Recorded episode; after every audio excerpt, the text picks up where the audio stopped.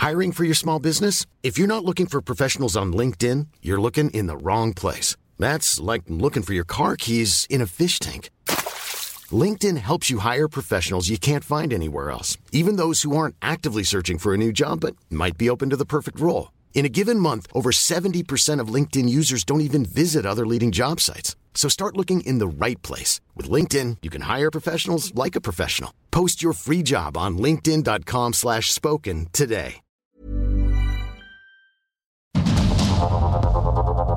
Heraldo Media Group presenta Sergio Sarmiento y Lupita Juárez. Información veraz y oportuna con un toque personal y humano por el Heraldo Radio, donde la H suena y ahora también se escucha.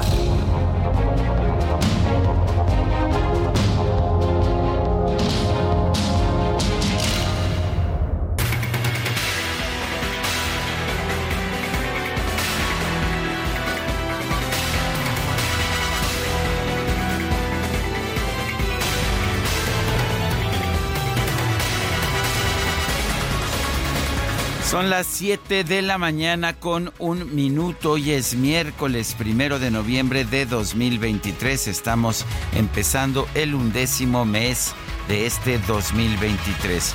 Yo soy Sergio Sarmiento. Quiero darle a usted la más cordial bienvenida a El Heraldo Radio. Quédese con nosotros, por supuesto, para estar bien informados. Esa es nuestra responsabilidad. Lo hacemos puntualmente todos los días, pero también podrá pasar un rato agradable siempre y cuando la noticia lo permita. Nos gusta darle a usted el lado amable de la noticia. Y como todas las mañanas, siempre es muy grato compartir esta cabina con Guadalupe Juárez. Lupita. Hola, ¿qué tal, mi querido Sergio? ¿Cómo estás? Buenos días. Amigos, ¿cómo les va? Muy buenos días. Aquí en la Ciudad de México hace frío.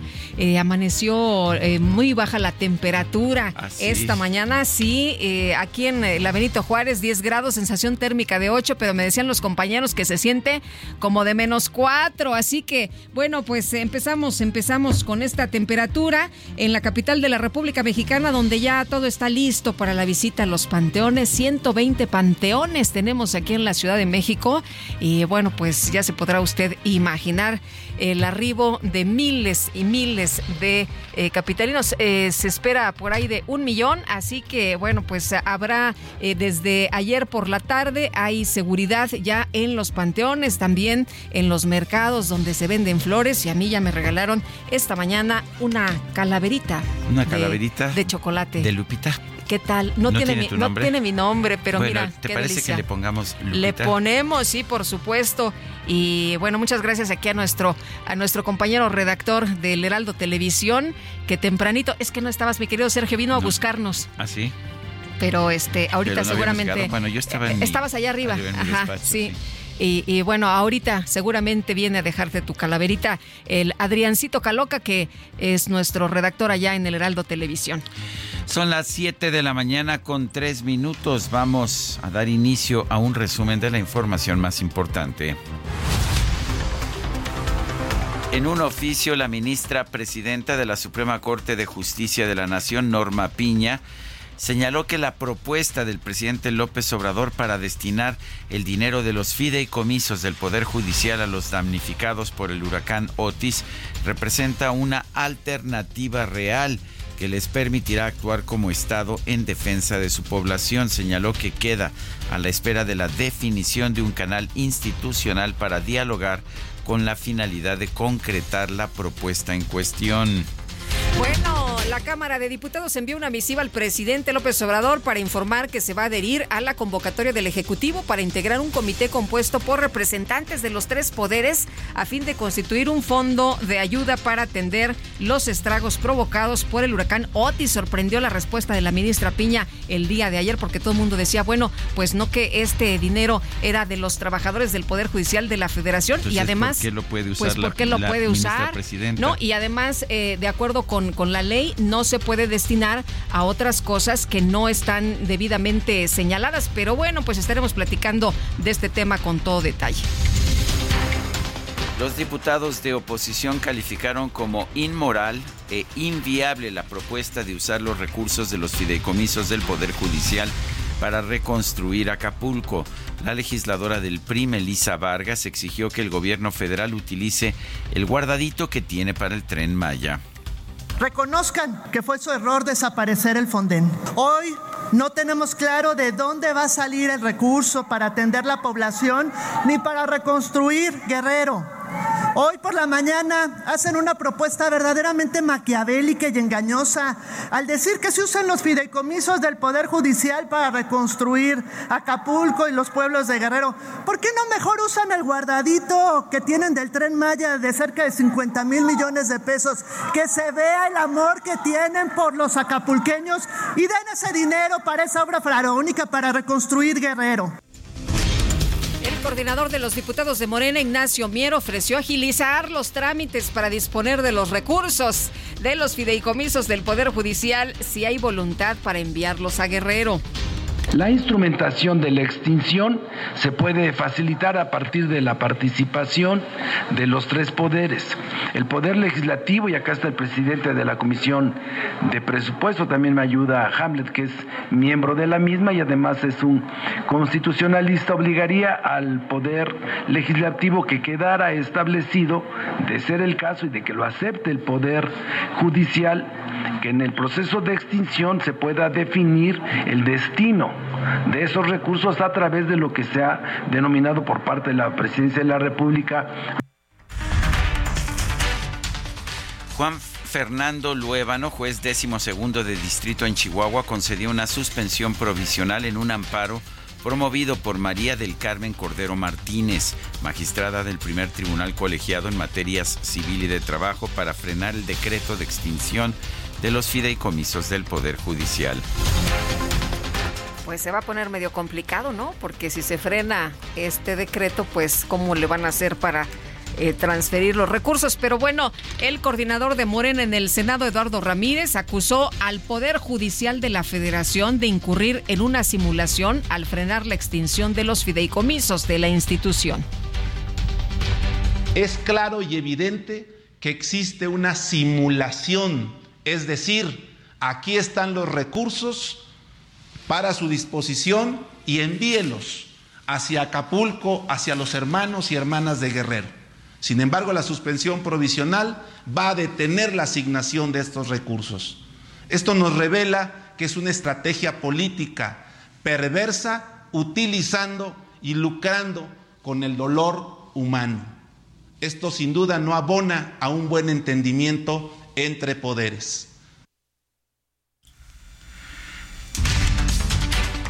Con el apoyo de los partidos del Frente Amplio por México, la senadora del PAN, Xochitl Gálvez, presentó una iniciativa para crear la nueva ley de emergencia y reactivación económica frente a eventos no esperados, a fin de poner orden en el proceso de reconstrucción en Guerrero. El presidente López Obrador viajó este martes a Acapulco para reunirse con los miembros de su gabinete encargados de atender la emergencia por el huracán Otis. Además, sobrevoló las zonas afectadas en un helicóptero de las Fuerzas Armadas.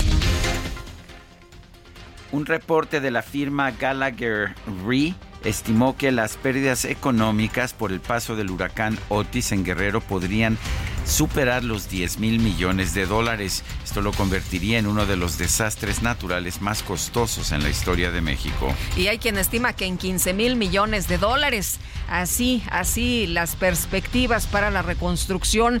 El auditor superior de la Federación, David Colmenares, compareció ante la Comisión de Vigilancia de la Dependencia en la Cámara de Diputados. Explicó que en el segundo informe de la revisión de la cuenta pública 2022 se detectaron irregularidades por 5 mil 1.865 millones de pesos. A todos ellos, a todos ustedes, pues desde luego les doy, les doy las gracias y es un honor hablar frente a ustedes. Y mencionando que de todas las observaciones, tanto lo que mencionó eh, Huerta como lo que mencionó Rodríguez Mario, pues obviamente que van a ser atendidas en el corto plazo. Y bueno, quisiera decirles que que la Auditoría Superior de la Federación presenta por mi conducto ante esta comisión la segunda entrega de los resultados de la fiscalización de la cuenta pública 2022. En este encuentro, la diputada del PAN, María Elena Pérez Jaén, criticó la inacción de la Auditoría Superior de la Federación para esclarecer el caso del desfalco en Segalmex. Con 304 votos a favor, 101 en contra y 13 abstenciones, la Cámara de Diputados aprobó una reforma a la Ley General de Salud a fin de establecer los mecanismos para que el personal de salud ejerza su derecho a la objeción de conciencia. Esta reforma señala que la objeción de conciencia no será procedente cuando haya insuficiencia de personal médico o cuando no existe una alternativa viable para brindar el servicio requerido. Además, indica que si este derecho es utilizado para entorpecer los servicios de salud, dará lugar a las sanciones que establezca la ley. El diputado del PAN, Héctor Jaime, calificó la reforma como un golpe a los profesionales de la salud, ya que los criminaliza y les niega su derecho a ejercer su profesión en libertad.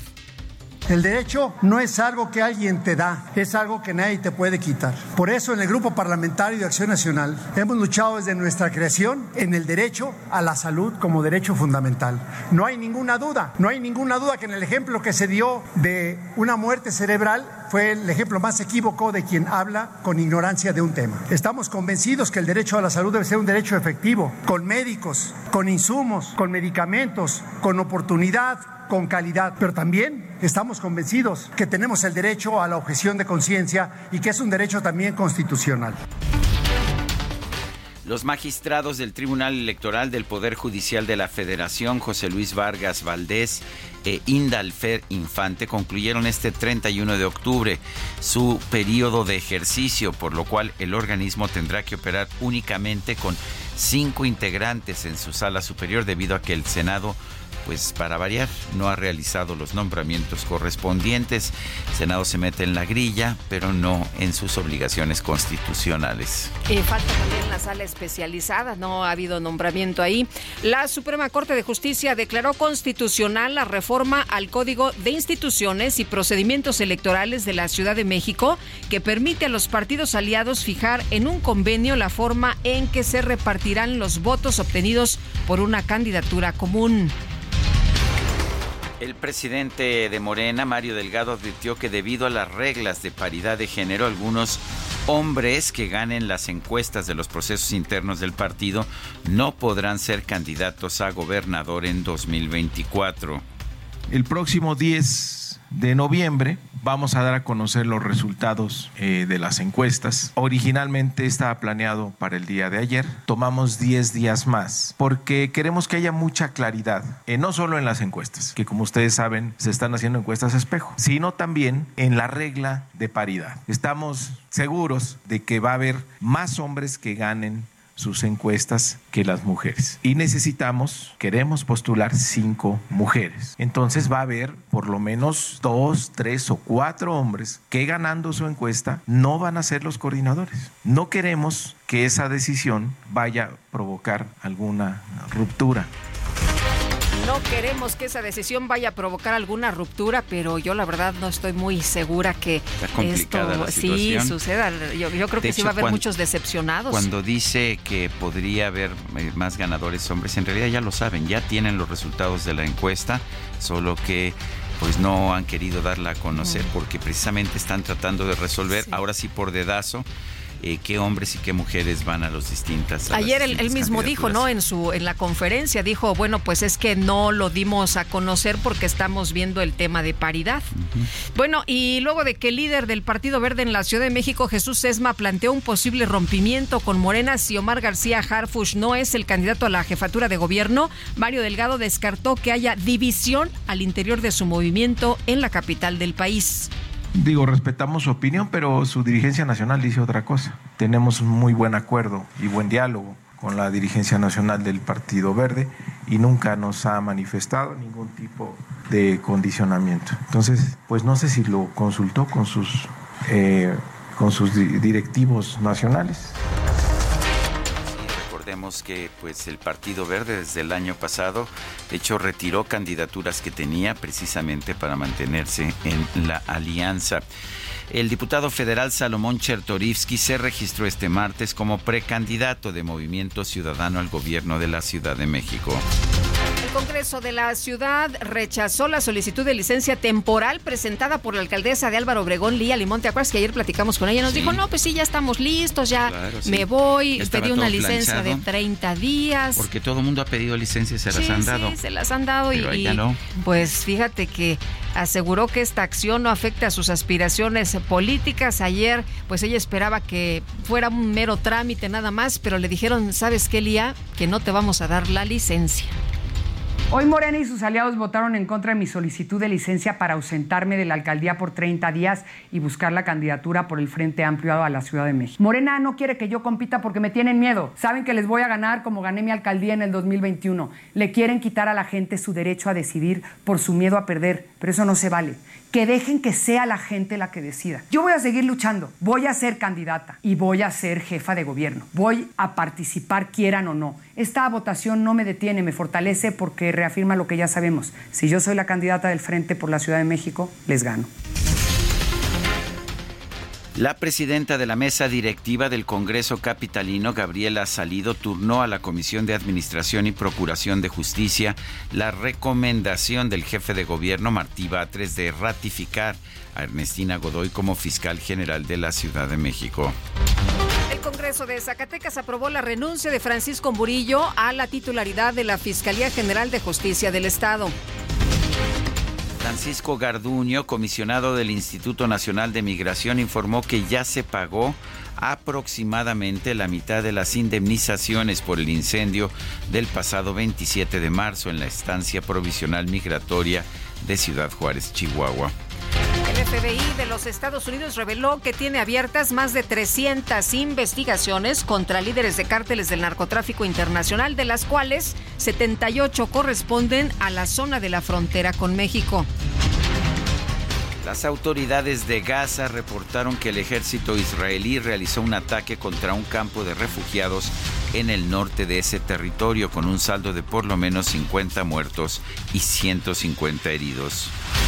La ministra de la Presidencia de Bolivia, María Nela Prada, anunció la ruptura de sus relaciones diplomáticas con Israel debido a los crímenes de lesa humanidad cometidos contra el pueblo de Palestina. Portavoz militar de los hutíes en Yemen, eh, Yaya Sari, afirmó que este grupo ha lanzado un gran número de misiles balísticos y aviones no tripulados hacia Israel advirtió que habrá más ataques para ayudar a los palestinos a lograr la victoria. En información de los deportes, los Rangers de Texas vencieron 11 a 7 a los Diamondbacks de Arizona para ponerse arriba 3-1 en la Serie Mundial.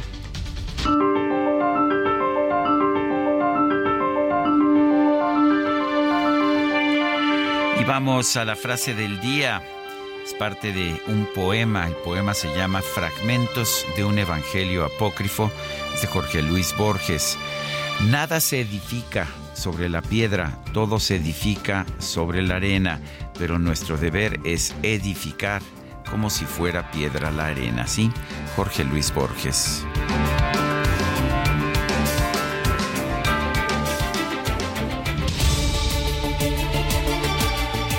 Y vamos a las preguntas. Ya sabe usted que nos gusta preguntar. Ayer, ayer preguntábamos, ¿han hecho un buen trabajo los medios de comunicación en la tragedia de Acapulco? Sí, nos respondió 76.1%, no 19%, quién sabe, 5%. Recibimos 4.014 participaciones. La que sigue, por favor. Claro que sí, mi querido DJ Kike, andaba dormido el DJ Kike, pero bueno, no importa. Eh, ya coloqué. Ofrezco disculpa. Ah, está bien, está bien. Yo ya temprano en la mañana había colocado la siguiente pregunta en mi cuenta personal de X. Arroba Sergio Sarmiento, ¿no? Ya se despertó el DJ Kike. La pregunta es la siguiente, por si quiere usted participar. ¿Deben usarse los fideicomisos del Poder Judicial para los damnificados de Acapulco? Sí, nos dice 13.2%, no 81.5%, no sé, 5.3%. Y en 45 minutos hemos recibido, en 44 minutos hemos recibido 1.300 votos. Las destacadas de El Heraldo de México. Chumbalaca, chumbalaca, chumbala. chumbalaca, chumbalaca, chumbala. Cuando el reloj marca la una, las calaveras salen de su tumba. Chumbalaca, chumbalaca, chumbala. Chumbalaca, chumbalaca, chumbala. Muy buenos días, Itzel González, con las destacadas esta mañana. ¿Cómo estás? Lupita, Sergio, amigos, muy buenos días. Oigan, pues el muerto al pozo y el vivo al gozo. es lo que dicen, es lo que baile dicen. y baile esta mañana con mucha actitud. Es miércoles, es mitad de semana, ya cayó. Arrancamos el nuevo mes, prevenidos. O sea que sí va a haber pan. Va a haber pan de muerto, Ah, DJ Kike. DJ Kike ya, ya lo encargó. Dice que en un, en un ratito llega porque vamos a hacer la repartición. Y Imagínense. que La repartición de los panes. la repartición de los panes y mañana la repartición de la fruta de la ofrenda. Ya está garantizado de aquí al viernes por lo menos que vamos a tener que desayunar. Sergio Lupita amigos, primero de noviembre del 2023 y tenemos mucha información, así que comenzamos con las destacadas del Heraldo de México. En primera plana por tragedia en Acapulco, Piña pide diálogo con Andrés Manuel López Obrador. El presidente planteó que los 15 mil millones de pesos del Poder Judicial se reasignen para apoyar a los afectados por el huracán Otis. País, los dejan decidir, aprueban ley de conciencia. Médicos podrán excusarse de actos de salud. Ciudad de México, en Panteones prevén un millón de visitantes listos el operativo de la seguridad ciudadana con más de 17 mil policías. Estados, Aguascalientes, Festival de Calaveras, alberga el altar de muertos más grande de México, mide 1.600 metros cuadrados. Orbe, California, miles de evacuados por incendios. Se instó a unos 5.700 habitantes a abandonar las zonas amenazadas. Meta, Juegos Panamericanos van por la cima tras derrotar a Argentina. El tri femenil avanza a la final y pelea por el primer oro de su historia.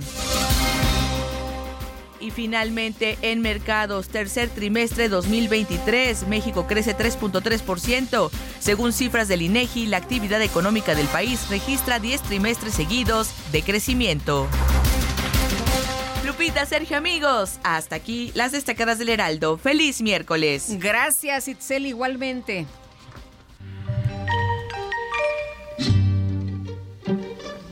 Todos me dicen el negro llorona, negro pero cariñoso. Todos me dicen el negro llorona, negro pero cariñoso. Yo soy como el chile verde llorona, picante pero sabroso. Yo soy como la extraordinaria voz de Aida Cuevas y la muy tradicional llorona del folclore mexicano.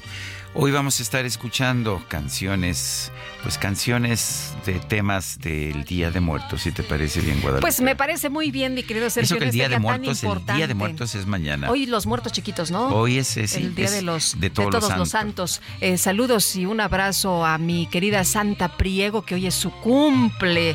Oye, y bueno, no sé cómo pidan el muerto en diferentes partes de la República, pero en Zacatecas fíjate lo que dice la gente va toca la puerta y pi- y dice el muerto pide camote si no se le cae el bigote. La viuda pide una ayuda para su pobre criatura. Así se pide el muerto allá en Zacatecas. Y bueno, no sé si nos puedan compartir esta mañana cómo lo hacen de manera tradicional en las distintas partes de la República donde nos escuchan. Y en tu vecina República de Coajimalpa, ¿cómo se pide? Ahí nada más, eh, eh, me da mi, mi- me da mi cala- calaverita. Mi calaverita. Sí, oye, que muy acaramelado el alcalde de Coajimalpa. A ver, cuéntanos. El que ya Ay, estamos, ya oye, estamos, pues, aquí me- estamos, estamos solitos, nadie nos Estamos- escucha. bueno, Cuéntame pues el día de hoy ya ves que la gente está dormida, la gente Sí. está acostadita, muy a gusto, nadie nos escucha. Pero fíjate que no importa porque él lo hizo público. Eh, se ve ya, bueno, han sacado ya varias eh, fotografías, Adrián Rubalcaba y Sandra Cuevas, en donde salen abrazados, en donde postean eh, contigo hasta el fin del mundo. Pero hoy por la madrugada, este Adrián Rubalcaba subió una foto y dice, ¿quién lo diría? Agradable velada, ¿no? Es lo que, lo que él escribe. Y bueno, abrazando a Sandra Cuevas. Este... No, no nos sabíamos esa, ¿verdad? Pues más o menos, como pues que, como que, lo, como que lo intuíamos. Sí, yo no lo sabía, yo no lo sabía, pero me voy enterando. Pero te vas enterando. Bueno, allá en Coajimalpa, pues también, también el día de hoy, Sergio, pues estaremos pendientes, ¿no? De este, de, de, este día de la calaverita y de todo lo que se dé a conocer en materia informativa. Nuestro, nuestro número de WhatsApp 5520 5520 10 96 47.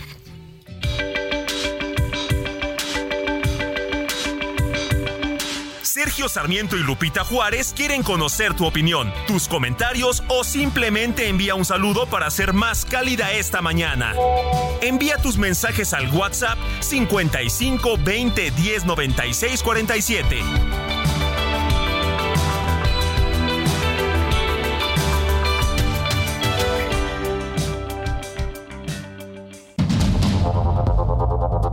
Continuamos con Sergio Sarmiento y Lupita Juárez por el Heraldo Radio.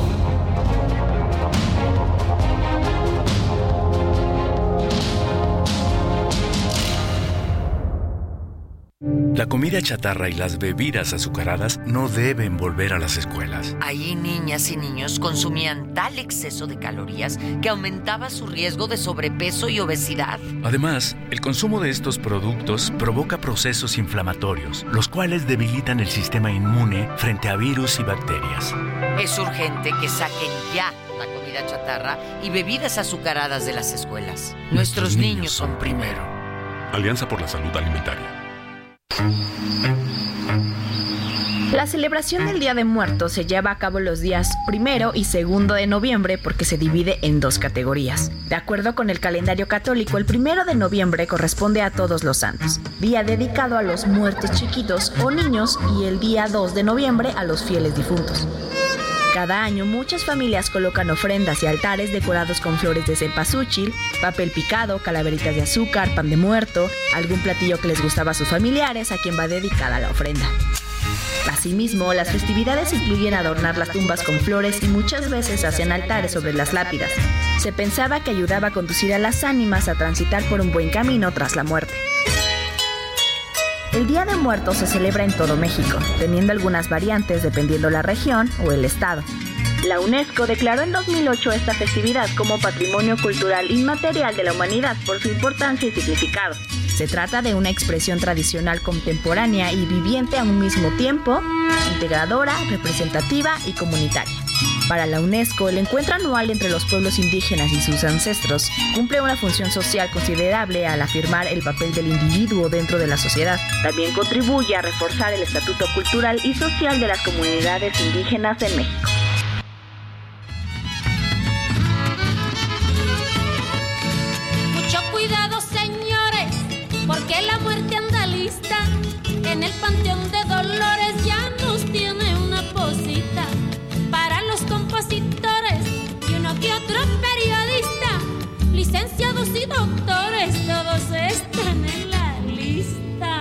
Para los compositores y uno que otro periodista.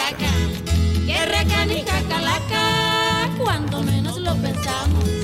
Nos hace tirar la pata y yo me le escapé una vez. hay que estirar la pata. Todos estamos en la lista, ¿eh? Todos estamos en la lista. Nadie se salva, nadie se salva, mi querido Sergio. Tampoco los productores. Nadie, nadie. Estamos escuchando La Calaca con Amparo Ochoa y pues la verdad es que estamos festejando aquí ya el inicio de estas estos recuerdos de estas festividades de Día de Muertos. ¿Qué más tenemos? Tenemos mensajes y una que otra calaverita, ¿eh? También, gracias a Amy Shehoa que nos dice, a ver, ahí les va. Sergio y Lupita contentos merendaban pan de muertos sin saber que acechaba la parca, celosa porque en su programa no le daban un segmento. Tremenda voz de ultratumba se oyó la mañana siguiente. Desde el Sacro Camposanto transmiten Sergio y Lupita que por no darle tiempo al aire nos agarró la huesuda. Feliz Día de Muertos y saludos cariñosos, mi querida Amy Shehoa. Muchas gracias. Bueno, yo quiero leer esta calaverita de el brujo arroba Eric Pinamora. A ver, es Calaverita, Sergio y Lupita. Es un poquito larga, pero creo que vale la pena, Guadalupe. Venga, venga. La calaca está contenta, pues ya viene el Día de Muertos. Le esperan sus la esperan sus familiares ya con los brazos abiertos. En la ofrenda del Heraldo está su fotografía. Ahí trabaja su nieto que la extraña día a día. Fue por eso que al volver llegó a otra dirección. En vez de irse para su casa, se presentó en la estación. Apareció en el programa cuando estaban transmitiendo Lupita Juárez al aire junto con Sergio Sarmiento. Los tres se quedaron viendo. Ninguno entendía nada y como estaban en vivo, empezó la improvisada. Como buenos periodistas pensaron entrevistarla y un micrófono le dieron arrancando con la charla. La calaca les contó sus historias tan bonitas, recuerdos tan entrañables y aventuras inauditas. Se llevó todo el programa, la audiencia estaba encantada. Lupita y Sergio lograron una entrevista soñada. Su nieto en la producción, emocionado, lloraba. Los recuerdos le llegaban como cuando lo abrazaba, porque si hay un día especial que marca la tradición, es cuando vuelven los muertos. Qué hermosa celebración. Tener de nuevo en la casa a ese difunto que extraño es un gusto extraordinario que pasa una vez al año. Es la magia de la radio, la que todos disfrutamos gracias a Lupita y Sergio. Una pausa y regresamos.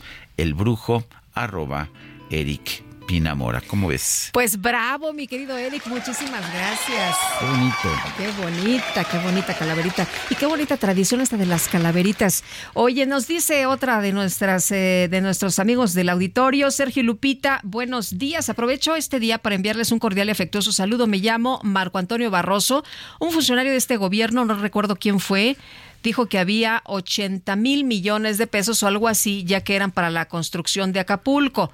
Entonces mi pregunta es, ¿por qué tomar dinero que no es suyo? ¿No se supone que sí había dinero para Acapulco? Que tomen dinero de ese fondo, que quite dinero de sus proyectos ninis, ni sirven ni los ocupan. Les envío un cordial saludo. Pues sí, el presidente dijo que había lana, ¿no? Que dinero sí había, que por eso no nos preocupáramos. Eh, de, de, hecho, criticó a los que de manera inicial dijeron que ya no había fonden, que se había desaparecido dijo, no, no es cierto, están mintiendo, son unos mentirosos, nos quieren afectar, nos quieren dañar, hay dinero ilimitado para la reconstrucción de Acapulco. Vamos a más información. Un juez federal suspendió la entrada en vigor de la reforma con la que fueron eliminados 13 de los 14 fideicomisos del Poder Judicial de la Federación. Diana Martínez nos tiene el reporte. Diana, adelante. Sí, es Sergio Lupita, muy buenos días. Un juez federal concedió este martes una suspensión provisional que frena temporalmente la extinción de 13 fideicomisos del Poder Judicial de la Federación. La medida fue otorgada por Juan Fernando Luébano Ovalle, juez décimo segundo de distrito en Chihuahua, en un amparo promovido por una magistrada. El juzgador determinó que se concede esta suspensión provisional para que la Secretaría Ejecutiva de Administración del Consejo de la Judicatura Federal, la Secretaría de Hacienda y Crédito Público y la Tesorería de la Federación o aquella que atendiendo a su respectiva competencia tenga intervención en la administración, operación y disposición de los recursos de los fideicomisos, se abstengan de aplicar las consecuencias y los efectos de la disposición reclamada contenida en el decreto por el que se adiciona un segundo párrafo al artículo 224 de la Ley Orgánica del Poder Judicial de la Federación. Luébano Ovalle determinó que estas autoridades se deben abstener de extinguir los fideicomisos y garantizar su continuación, operación y administración. El próximo 9 de noviembre se realizará la audiencia incidental, es decir, en esta audiencia se va a determinar si se concede o no la suspensión definitiva en este juicio de amparo. Hasta aquí mi reporte.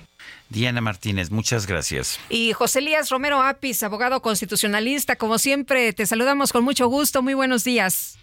Muy buenos días, Lupita. Muy buenos días, Sergio. Buenos días, qué gusto escucharte. Oye, pues ayer eh, dábamos eh, esta información sobre los eh, fideicomisos, este dinero que pedía el presidente, ¿no? Le decía a la Suprema Corte, pues destínenlo para los afectados para Acapulco y horas más tarde lo que se dio a conocer es que, pues en la Suprema Corte dijeron, bueno, vamos, vamos platicando el tema. José Elías, ¿se puede transferir el dinero para lo que sea, para lo que se les ocurra? Para lo que se les ofrezca? Bueno, ante todo, eh, Lupita, yo te saludo que haya en nuestros gobernantes, en los diversos poderes, la buena intención de querer ayudar a nuestros eh, compatriotas que se encuentran en desgracia. Ahora bien, yendo a tu pregunta, eh, y esto es lo que veo que se plantea la ministra Norma Piña, es decir, que le digan cuál es la forma eh, que sea legal, que sea legítima, que no es lo mismo, que cómo es, pues, sería posible esto, qué tiene que hacer la Suprema Corte. Eh, mucho tiene que ver con un problema de ingeniería, pues, si me permites la palabra de ingeniería legal. Eh, y yo supongo, y la carta de la ministra sí lo indica, que quizá el Ejecutivo y sus abogados ya tengan la forma en que esto pudiera ser legal, es decir, disponer de recursos que no son de la Suprema Corte, que no son del Ejecutivo, que son de terceros, eh, para destinarlos a un fin muy noble, pero a un fin de otros. Entonces, ¿cómo no, ¿No se supone que los fideicomisos están hechos precisamente para eso, para que no se pueda desviar el dinero? Lo has dicho exactamente, Sergio. El fideicomiso es para que nadie lo pueda tocar. Y para que sea intocable y quede de una manera asegurado de que nadie metería la mano ahí, incluso por razones nobles, desde luego, pero que nadie pueda meter la mano. Eh, ahora esta ley que está en cuestionamiento, que está subyúdice, estas reformas, vienen a extinguir estos fideicomisos. Pero de todas maneras, ni antes ni después de la pretendida reforma podría disponerse así como así. Pero debe haber alguna forma. Yo como abogado no la encuentro. Lo que he escuchado en estas horas de ayer a hoy con eh, colegas abogados tampoco les ven cómo.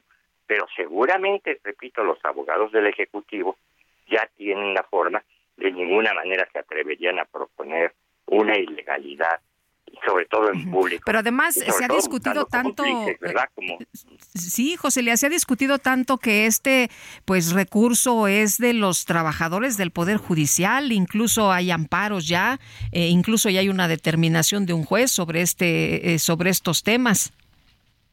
Exactamente, Lupita. Entonces también surge una pregunta con tus palabras. ¿Por qué dirigirse a la Corte? Para que la Corte falle eh, y resuelva, para que el Poder Judicial resuelva en contra de los trabajadores, para que los trabajadores o quienes tengan que hacerlo se desistan de sus amparos o de sus controversias o acciones de inconstitucionalidad, que no es la Corte, ¿eh? La Corte no está legitimada ni para interponer un amparo, ni una controversia, ni una acción de inconstitucionalidad. Ella no está en el pleito. Es decir, ella está nada más para resolver las cuestiones y si hay una forma legal, que ojalá hubiera una forma legal de disponer de dinero sin afectar los recursos de nadie, pues eh, bendito sea, ¿verdad? Eh, José esa, sería la, la forma, pero pues pide la ministra que le digan cómo. Pues está pidiendo dialogar. ¿Tú, tú, cómo interpretas, eh, para empezar, este pues este comunicado de la ministra después de que pues estuvo diciendo además me parece justamente que el dinero no era de los ministros que el dinero es de los trabajadores o que tiene propósitos especiales como la construcción de infraestructura para salas de, justicia oral eh, ¿cómo, ¿cómo ves esta carta? ¿cómo se puede dialogar la aplicación de la ley? Yo creo que en todo esto, eh, Lupita, y esto ustedes saben muchísimo. No solo hay un problema legal, hay un problema de astucia política. La gente está diciendo que el gobierno no hace nada para ayudar. Y, el presidente lo que está diciendo es que entre también la corte y que la corte también sea, pues se lleve una parte de las críticas, una parte de, eh, pues hasta las injurias que hemos escuchado, eh, bien ganadas o injustas, pero que las hemos escuchado. Sí. Oye, pero no era necesario, ¿no, José Elías? Porque nos eh, dijeron en la Secretaría de Hacienda que no había desaparecido el Fonden, que estaba en otro, en otro rubro, que sí hay recursos que son equivalentes prácticamente a 18 mil millones, ¿no? Que es un poquito más que lo que tendrían estos fideicomisos. Y por otra parte, también el presidente ha dicho que para Acapulco, y criticó a quienes habían señalado la desaparición del Fonden, dijo, no, no, no, nos quieren dañar y hay dinero ilimitado para la reconstrucción de Guerrero, para la reconstrucción de Acapulco. Entonces, ¿para qué pues em, eh, eh, poner en la mira estos 15 mil millones del Poder Judicial? Pues sí, hay dinero para qué, efectivamente. Entonces, pues que lo tomen, ¿verdad? Que hay dinero para eso. No dinero tomarlo de otro cajón, sino si hay dinero para eso, que era para lo que estaba lo del Fonden. Fonden nada más estaba para eso. No había que quitárselo a nadie, ni había que pedírselo a nadie, no había que pasar ninguna charola. Para eso estaba Fonden. Ahora no está Fonden. Bueno, pues eh, eh, como que no tiene seguro. ¿Qué haces cuando no tienes seguro? Cuando has cancelado tu seguro. Me dirás, ¿para qué lo cancelaste? Pues es lo que nos preguntan, ¿para qué se canceló? Eh, Digo, y cuando no tienes seguro tienes que gastar del dinero que del, de tu de tu chequera, de tu gasto corriente, ¿no? Pues sí, o quedarte con, con el daño. Como dicen cada quien con su golpe. eh, esto, eh, el Fonden tampoco era un dinero necesariamente para ayudar a cada particular, o sea, que repusiera su coche o que repusiera su sala o que repusiera su cama era para fundamentalmente para la reconstrucción pública, es decir, para la reconstrucción de todos los servicios que requiere eh, la sociedad y que se fueron y que se dañaron por una catástrofe. El hospital, la escuela, eh, los ductos de agua, las carreteras, los puentes, toda esa infraestructura indispensable eh, para poder eh, a avanzar en la vida cotidiana, no necesariamente para reponer una sala o un refrigerador. Digo, eso lamentablemente no lo cubre una aseguradora a ciegas, ¿verdad? Sino que está cubriendo una serie de daños que pueden darse y que tienen que comprobarse que se cayó el puente, que se cayó el edificio, que se cayó el hospital, eh, etcétera. Eh, pero en fin, no hay fonden, no hay dinero.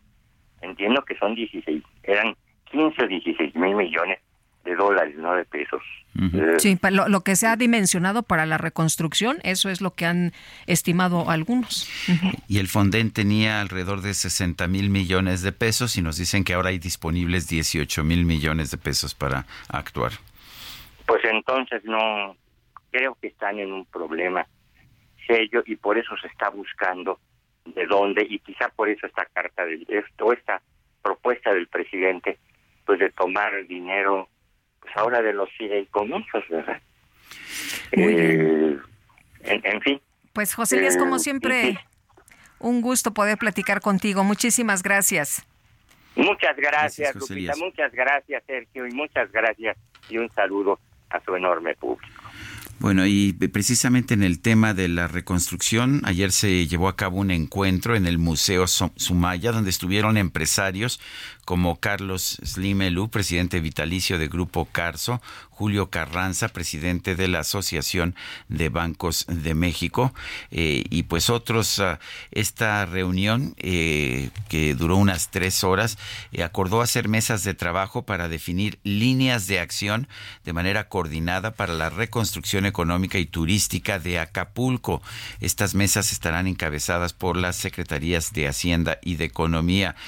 por lo pronto, como principal acción, como carácter de urgencia, será con carácter de urgencia será el envío de alimentos enlatados y agua para atender a los damnificados del huracán Otis que golpeó Acapulco. Las cinco mesas de trabajo eh, son alimentos, agua potable y tinaco, reactivación comercial, reconstrucción y escuelas. Eso es lo que están señalando quienes asistieron a esta reunión. José Abugaber, el presidente de la CONCAMIN, dijo que en la segunda reunión del sector privado con el gobierno federal hablaron de la importancia de trabajar unidos y tener acciones coordinadas para llevar alimentos a los afectados.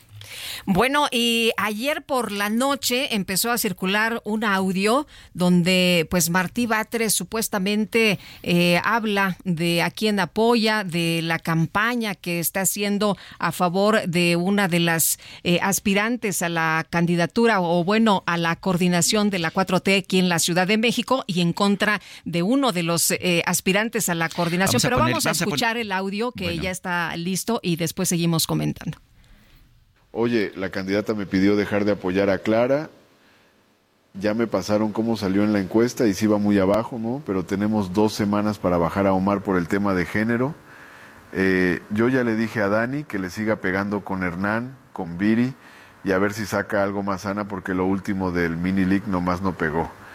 Hay que seguir creciendo a Clara y no soltar la campaña contra Omar en redes y seguir sacando encuestas que pongan empate eh, em, y, y mover todo lo que le ha pegado bien en redes. Y no me malentiendas, por favor, no es que no quiera hacerle caso a la jefa, ¿eh? es que creo que no está viendo las divisiones ni el panorama completo desde la ciudad. ¿Me confirmas de enterado, porfa? Oye, bueno, habían pasado apenas unos minutos cuando inmediatamente Martí Batres en su cuenta de Twitter dijo, a ver, esto es inteligencia artificial, es, falso, no soy, yo. Este negó rotundamente la fidelidad del material, que dijo es falso. Además dijo, nunca he realizado estas afirmaciones relacionadas con el proceso interno de Morena. Y lo primero que dice, a ver, no, esto es inteligencia artificial, está producido con inteligencia artificial, es esto no es real y de esa forma negó el audio eh, pues eh, en donde que lo, que lo pasaron por programas para ver si era inteligencia artificial y sale un 95% de probabilidad efectivamente. que sea el audio legítimo. Original. Pero bueno lo que dice Martí Batres es que esto es falso aunque coincide un poco con lo que hemos estado viendo claramente el grupo de Martí Batres apoya a Clara Brugada claramente quieren echar abajo la candidatura de Omar García Harfush ya sabemos que en las encuestas estaba arriba Omar García Harfush sabemos que la encuesta oficial de Morena no se ha dado a conocer y ahora lo que quieren es quitarlo a través de la cuota de género que está imponiendo el Instituto Nacional Electoral. La verdad es que corresponde perfectamente con lo que estamos viendo. Y bueno, pues así está, está dura la política en lo interno, está, Está rudo y faltan solo unos días para que se dé a conocer, Sergio, el 10 de noviembre, este viernes, eh, no, este, de este viernes, en 8, pues la información, ¿no? De cómo quedaron las encuestas que dicen hay encuestas espejo, que son encuestas que pues eh, nos van a dar ya la información y al que le guste o al que no le guste pues tendrán que acatarlo porque ellos firmaron eh, eh, un, este, un convenio en el que se comprometen a respetar los resultados. Bueno, y por el otro lado, ya sabemos que el secretario general del Partido Verde en la Ciudad de México, Jesús Sesma, dijo pues que su partido reconsideraría si se va en la alianza con Morena en caso de que el elegido no, no sea Omar García Harfush.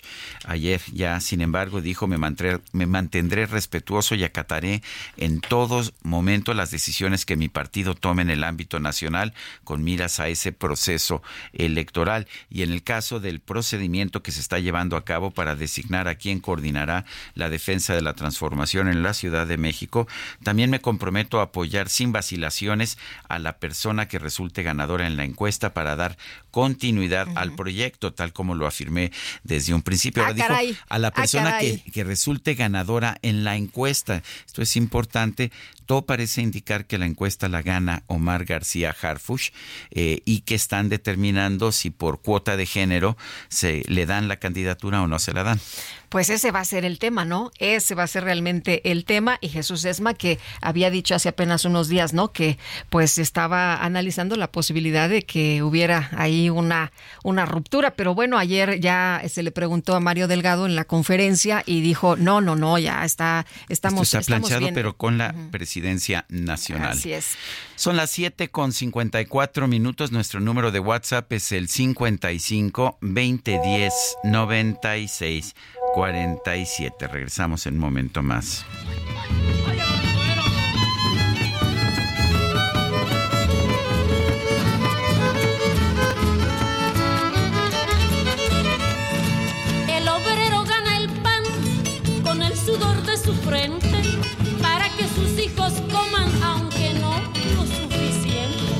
Mientras muchos abusivos viven violando las leyes.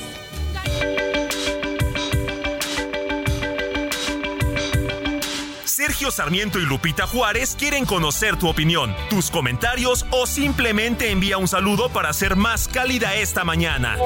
Envía tus mensajes al WhatsApp 55 20 10 96 47.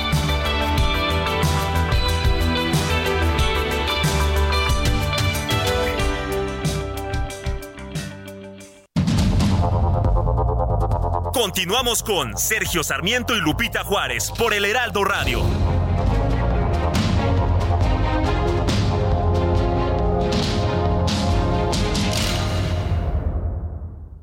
Este Día de Muertos, la Catrina tiene sus festejos. Vive el Festival Cultural de Calaveras del 28 de octubre al 5 de noviembre en Aguascalientes. Luz, magia, folclor, vino, toros, comparsas y mucho más. Vamos a la isla con toda la familia. Gobierno del Estado. Recuérdame, hoy me tengo que ir, mi amor. Recuérdame, no llores, por favor. Te llevo en mi corazón y cerca me tendrás. A solas yo te cantaré, soñando en regresar. Recuérdame, aunque tenga que emigrar. Recuérdame, si mi guitarra oyes llorar, Seguimos escuchando canciones para este Día de Muertos. Esto se llama Recuérdame. Interpreta Carlos Rivera.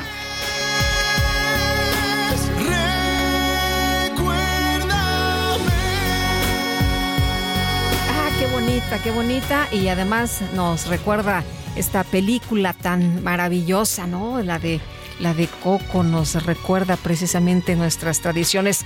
Oye, y nos vamos a los mensajes. Dice, eh, a ver, eh, Susana González. Estimado Sergio Lupita, les saluda a Susana González desde Miami. Les comento que hay gente deseando enviar ayuda desde aquí, pero los consulados no han abierto algún centro de acopio. Por favor, si ponen este mensaje al aire para que mediante la Secretaría de Relaciones Exteriores habiliten los consulados para recibir ayuda. Están perdiendo oportunidad de recopilar ayuda de muchas personas que quieren cooperar, mucha la necesidad y poca coordinación gubernamental, deseos enormes de muchas personas por llegar y levantar nuestro amado Acapulco. Gracias. Dice Francisco 1955 que abusiva propuesta de López sobre los fondos de los trabajadores del Poder Judicial. Y nos eh, dice, hola, los saludo desde Oaxaca, una canción hermosa que la usan en el Istmo de Tehuantepec, se llama La Última Palabra, Guandanavani en zapoteco y la usan no solo en la temporada de muertos, sino también en los velorios. Fíjate, es lo que nos comparte esta mañana otro de nuestros amigos del auditorio, Francisco Alejandro Leiva. Y Alfonso Gutiérrez nos dice que na Colman cantan Salgan, salgan, salgan, ánimas de pena, quiero mis tamales y mi calavera. El presidente López Obrador presentó esta mañana el Programa General de Reconstrucción y Apoyo a la población afectada en Acapulco y Coyuca de Benítez. Tras el paso del huracán Otis hay 20 puntos de acción. Vamos a escuchar. Que a pesar de estar afectados, a pesar de la tristeza, no han perdido la fe, siguen luchando por la vida y juntos lograremos pronto, muy pronto, volver a poner de pie al bello y nostálgico puerto de Acapulco. Este es el, el plan. Bueno, dice el presidente, este es el plan. ¿Y qué más? ¿Qué dijo la gobernadora? Bueno, la gobernadora de Guerrero, Evelyn Salgado, informó que se mantiene la cifra de fallecidos y desaparecidos tras el paso del huracán Otis. Vamos a escuchar. Como lo hemos informado, el huracán Otis fue un fenómeno de condiciones extraordinarias que provocó una devastación enorme en nuestro estado, particularmente en Acapulco y en Coyuca de Benítez, un fenómeno sin precedentes que hasta el momento registra el lamentable fallecimiento, según las cifras de la Fiscalía General del Estado, de 46 personas, así como de 58 personas que se encuentran en calidad de no localizadas. Bueno, pues esas son las cifras, no han cambiado. Eh, no han cambiado las cifras, eh, pues en, por lo menos en las últimas 24 horas. Pero ahí está, es lo que dice la gobernadora Evelyn Salgado. Son las cifras oficiales y bueno, hay personas que siguen buscando a los seres queridos, ¿no? Al esposo, a la hermana, hay personas todavía desaparecidas. Y bueno, fíjese usted que eh, el secretario de Hacienda también estuvo en la mañanera y vamos a escuchar parte de lo que dijo porque para la reconstrucción se requiere dinero y vamos a escuchar las cifras el costo de la inversión que estamos ya varios días trabajando para aproximarlo lo más posible a las necesidades es de 61.313 pesos, 313 millones de pesos y se distribuye entre los 20 puntos que señaló el presidente de la República. Ese es el, el monto de inversión. Incluye el adelanto del pago de pensiones y programas para el bienestar, la ampliación por 10 mil jóvenes al programa Jóvenes Construyendo el Futuro, el aumento al doble del número de becas nivel básico, la prórroga por seis meses en pago de Infonavit, Fobiste y Seguro Social, el no pago por el servicio de luz de octubre del 2020, de 2023 a enero 2024, la entrega de la canasta básica semanal para 250 mil familias durante tres meses, el apoyo para viviendas de 8 mil a todas las viviendas y 35 mil hasta 60 mil pesos según el grado de afectación, de acuerdo con el censo, el apoyo para locales, 45 mil pesos para los locales afectados, créditos a la palabra de la financiera del bienestar, plan de recuperación de infraestructura urbana,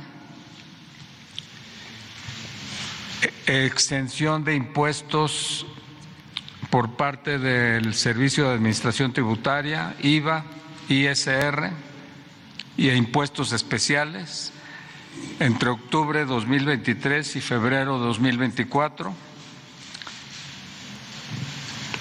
La implementación de los cuarteles de la Guardia Nacional en las colonias que se describieron en el punto que señaló el presidente López Obrador. El otorgamiento de créditos por Nacional Financiera sin intereses para las pequeñas y medianas empresas, el otorgamiento por parte de la Secretaría de Hacienda del pago de la mitad de los intereses para los créditos otorgados por la banca comercial a 373 hoteles de Acapulco, la rehabilitación de la infraestructura carretera, los paquetes de enseres domésticos dañados por la inundación. Bueno, pues ahí parte de lo que dijo el secretario de Hacienda de cómo va a estar la canalización de recursos y que bueno, ¿no? Que haya facilidades y que se apoye a la gente, tanto particulares como privados, que lo perdieron todo y llama la atención, pues que también tendrá una inyección muy importante de recursos los programas del presidente Andrés Manuel López Obrador que son los que la gente le agradece políticamente al pues presidente. Son las ocho con nueve minutos en otros temas o en un tema relacionado. El secretario de Turismo del Gobierno de la República, Miguel Torruco, y la gobernadora de Guerrero, Evelyn Salgado, acordaron que ante la situación que está viviendo el puerto de Acapulco por el huracán Otis, habrá una nueva sede para el Tianguis Turístico México 2024. Este Tianguis Turístico estaba previsto para regresar a Acapulco este próximo 11 al 15 de marzo, pues no, no podrá tener lugar en Acapulco.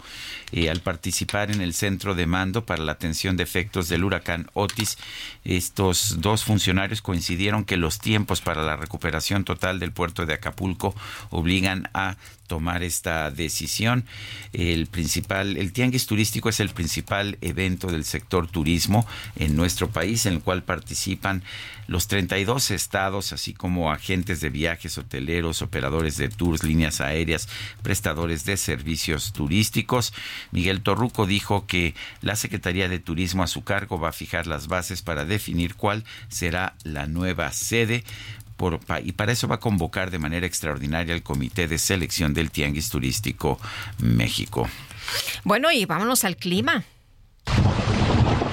El pronóstico del tiempo con Sergio Sarmiento y Lupita Juárez.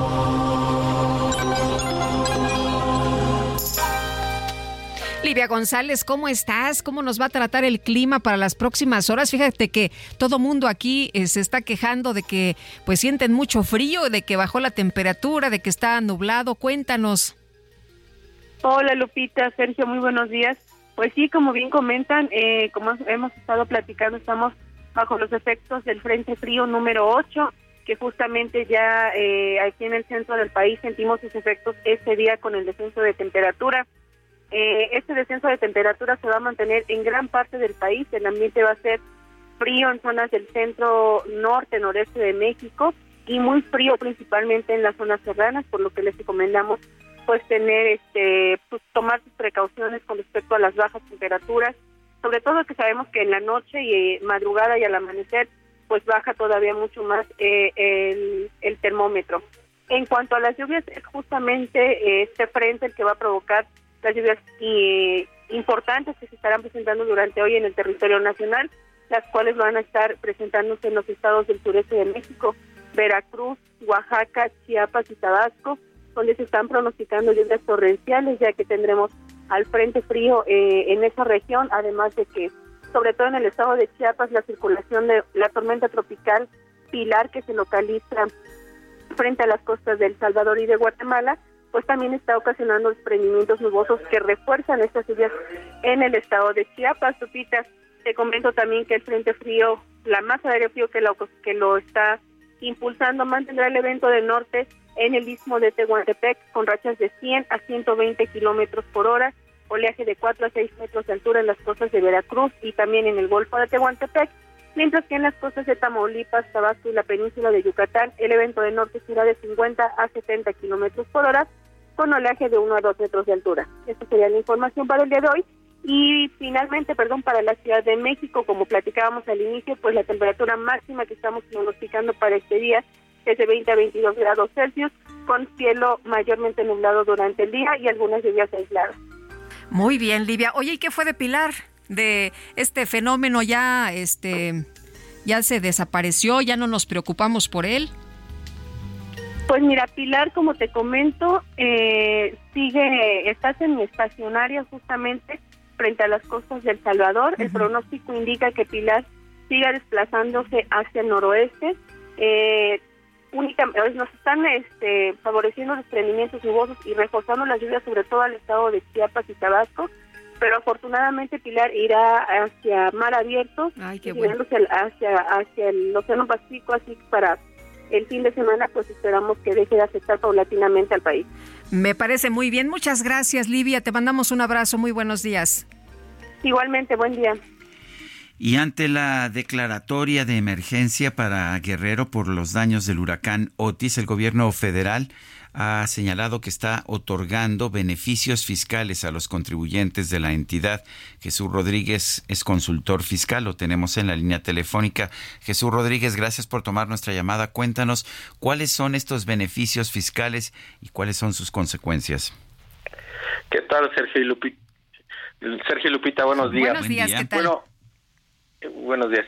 Este, en estas deducciones, bueno, viene un set- una serie de paquetes. Dentro de esa está la deducción de inme- inmediata de inver- inversiones, que consiste en deducir de forma inmediata las inversiones efectuadas de bienes nuevos o usados de activos durante el mes de octubre y diciembre del 2023, en el ejercicio en que se adquieran dichos este, bienes.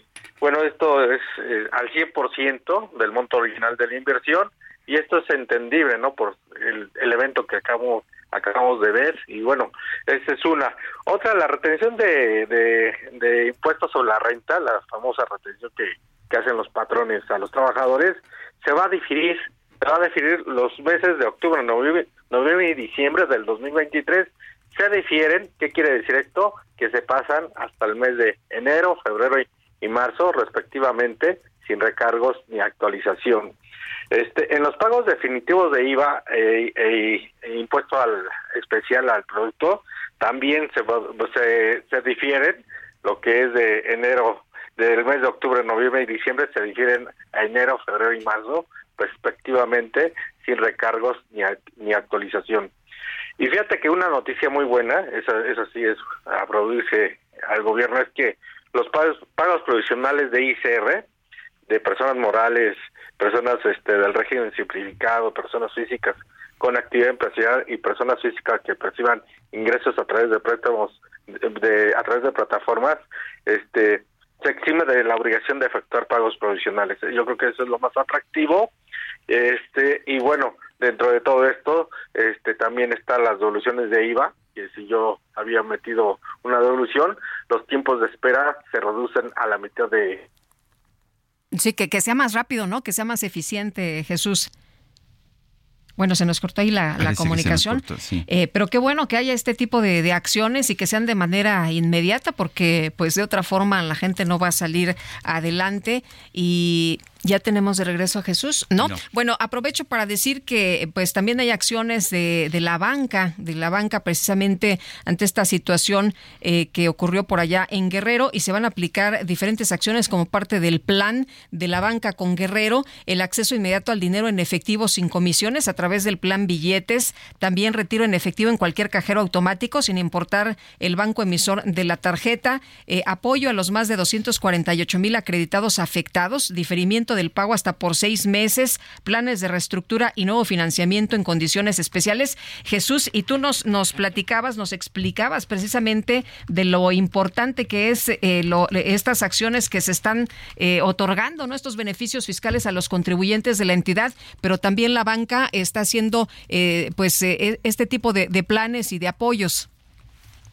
Sí, sí, este, la verdad, este, eh, yo creo que esta tragedia, pues, es algo que nadie se lo esperaba y bueno, pues una, eh, un caluroso, eh, eh, bueno, solid- solidaridad a todo el, el estado de Guerrero, bueno, al estado de Guerrero, en especial a- al puerto de Acapulco, ¿no? Que ahorita es la fecha más importante turística que todos estamos esperando de vacaciones y bueno, ante la salida de la pandemia, pues se esperaba una derrama económica. Desafortunadamente, este evento, pues sí, sí es este, pues eh, bueno, según informes de del secretario de Hacienda, el 40% de la actividad económica, pues, bueno, eh, eh, causada por este este fenómeno natural, eh, afectó principalmente el puerto de Acapulco. El- estas, estas ventajas fiscales, estos beneficios fiscales, sí son importantes, ¿verdad? O sea, sí, sí son un alivio para los contribuyentes formales, que a propósito son una minoría ya en Acapulco, pero sí para los contribuyentes formales en, en, esa zona. Sí, yo creo que esto hubiera sido perfecto la condonación por el grado de desastre. Desafortunadamente, pues el gobierno también tiene que percibir algún ingreso por este, este, bueno, para, para poder mm, activar los planes de, gasto y más ahorita que lo necesita el gobierno federal. Hubiera estado perfecto una condonación, pero bueno, en esta ocasión pues simplemente se están difiriendo los pagos. Y pues aquí pues también los centros de trabajo, que son los hoteles que son los más afectados, pues van a tener que dar, eh, como siempre, ¿no? Este, la obligación de estar pagando sueldos y esos sueldos a su vez, pues estas retenciones, que a la larga pues también es una inversión, porque la inversión que hicieron del activo, pues desafortunadamente desapareció, hay que invertir, hay que invertir, por eso estos estímulos de, de la reducción al 100%, y bueno, ahí nos faltaría, hubiera estado perfecto que el gobierno les hubiera condonado estas retenciones como solidaridad a esta clase de trabajadores que también está sufriendo. Pues yo quiero agradecerte, Jesús Rodríguez, consultor fiscal, el haber conversado con nosotros esta mañana. Gracias, hasta luego. Hasta luego, muy buenos días. Y vámonos con el Químico Guerra. El Químico Guerra, con Sergio Sarmiento y Lupita Juárez. ¿Cómo estás, Químico? Muy buenos días. Hola Lupita, buenos días, buenos días Sergio. Hola. Bueno, pues he comentado con ustedes que eh, la producción de hidrógeno verde a partir del agua se hace con hidrólisis, ¿no? Que se separa el hidrógeno del oxígeno, que el oxígeno se va a la atmósfera para enriquecerla de, de oxígeno y el hidrógeno se aprovecha ya sea como un almacén de energía, como combustible mismo, etcétera. Pero alguien tuvo una idea verdaderamente genial. ¿Por qué desperdiciar el oxígeno? Bueno, no desperdiciarlo se enriquece la atmósfera, pero bueno, cantidades ínfimas.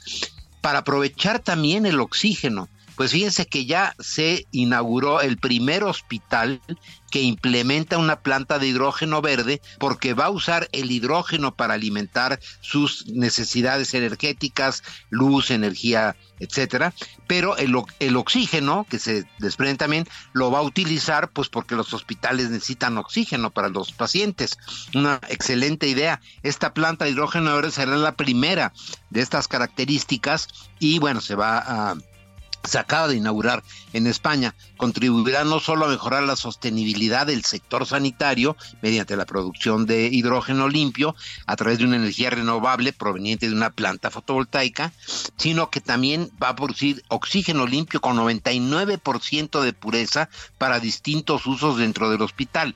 Esto va a permitir, Sergio Lupita, una contribución esencial en la disminución de la huella de carbono de los hospitales. Esto es un esquema y es una planta, la estoy viendo aquí eh, frente a mí bastante compactita para un hospital mediano, un hospital general de zona, un centro médico, etcétera, pues sería una opción extraordinaria, sobre todo en lugares como México que tenemos una alta incidencia solar. Entonces, se genera el hidrógeno, se almacena, ¿verdad? O sea que no hay esa excusa de, pues sí, pero en la noche, ¿qué va a pasar? Bueno, pues ya está almacenado el hidrógeno para producir electricidad y el oxígeno también va a quedar almacenado en los tanques para los pacientes, de tal manera que se tenga este doble beneficio. Con este doble beneficio para un hospital resulta sumamente atractivo también desde el punto de vista económico, Sergio Lupita, tener estas plantas eh, compactas de producción, no solamente de hidrógeno verde, sino de oxígeno verde, por decirlo así también, que se puede este, usar en el hospital. Este sistema se creó con la eh, representación de varias eh, empresas, eh, institutos de desarrollo, etcétera. O sea, es todo una investigación que se llevó a cabo, pero ya es una realidad, está ya funcionando en este momento y se tiene una pues con 289 paneles solares, un total de 227 mil kilowatt hora.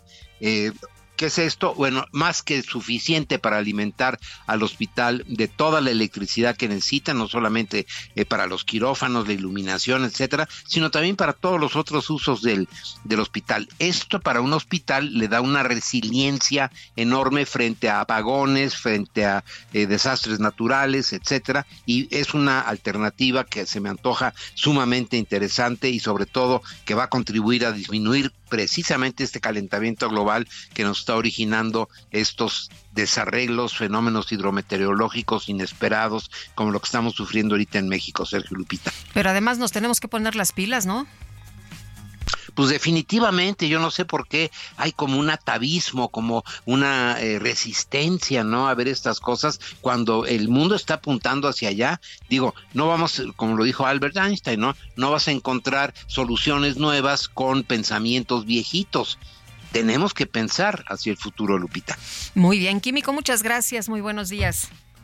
Buenos días, buenos días, Sergio. Gracias, son las 8 de la mañana con 24 minutos. Nuestro número de WhatsApp es el 55 2010 96 47. Repito, 55 2010 96 47. En, en Twitter o X, nuestra cuenta es arroba Sergio y Lupita. Le recomiendo también la cuenta de eh, arroba Heraldo de México, la cuenta del Heraldo Media Group. Vamos a una pausa y regresamos.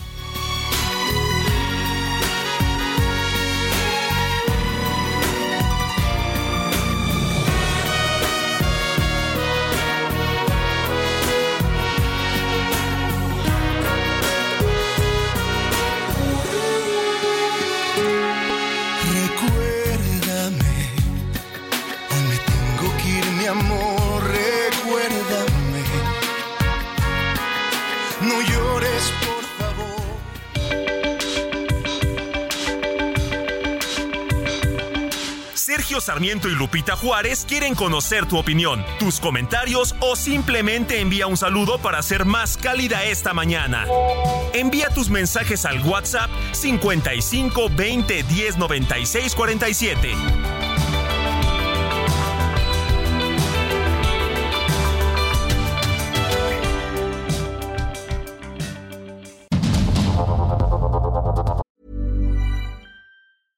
Hiring for your small business? If you're not looking for professionals on LinkedIn, you're looking in the wrong place. That's like looking for your car keys in a fish tank. LinkedIn helps you hire professionals you can't find anywhere else, even those who aren't actively searching for a new job but might be open to the perfect role. In a given month, over 70% of LinkedIn users don't even visit other leading job sites. So start looking in the right place. With LinkedIn, you can hire professionals like a professional. Post your free job on linkedin.com slash spoken today. Continuamos con Sergio Sarmiento y Lupita Juárez por el Heraldo Radio.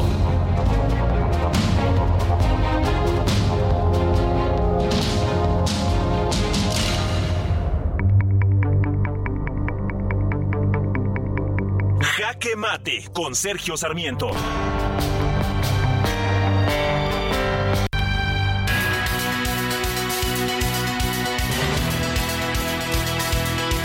El presidente de la República y varios miembros de su equipo, entre ellos el secretario de Hacienda, han dado a conocer algunos detalles del plan de rescate para Guerrero y para Acapulco.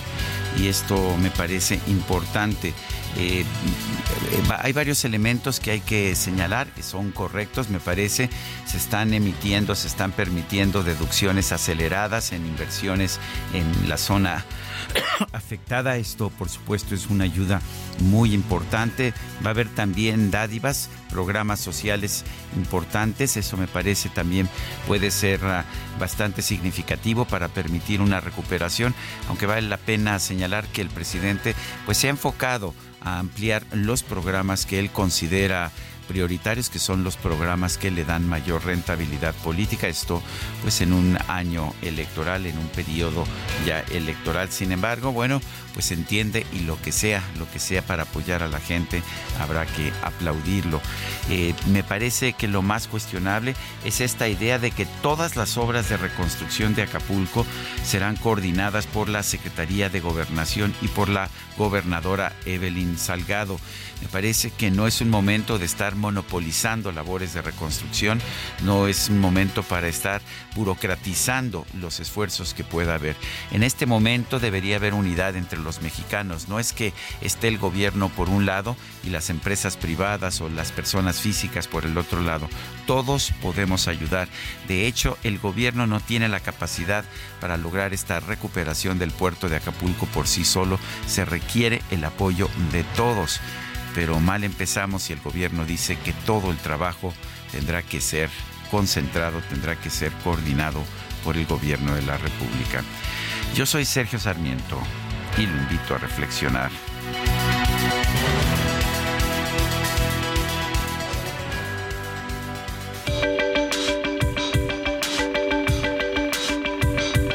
Para Sergio Sarmiento, tu opinión es importante Escríbele a Twitter en arroba Sergio Sarmiento.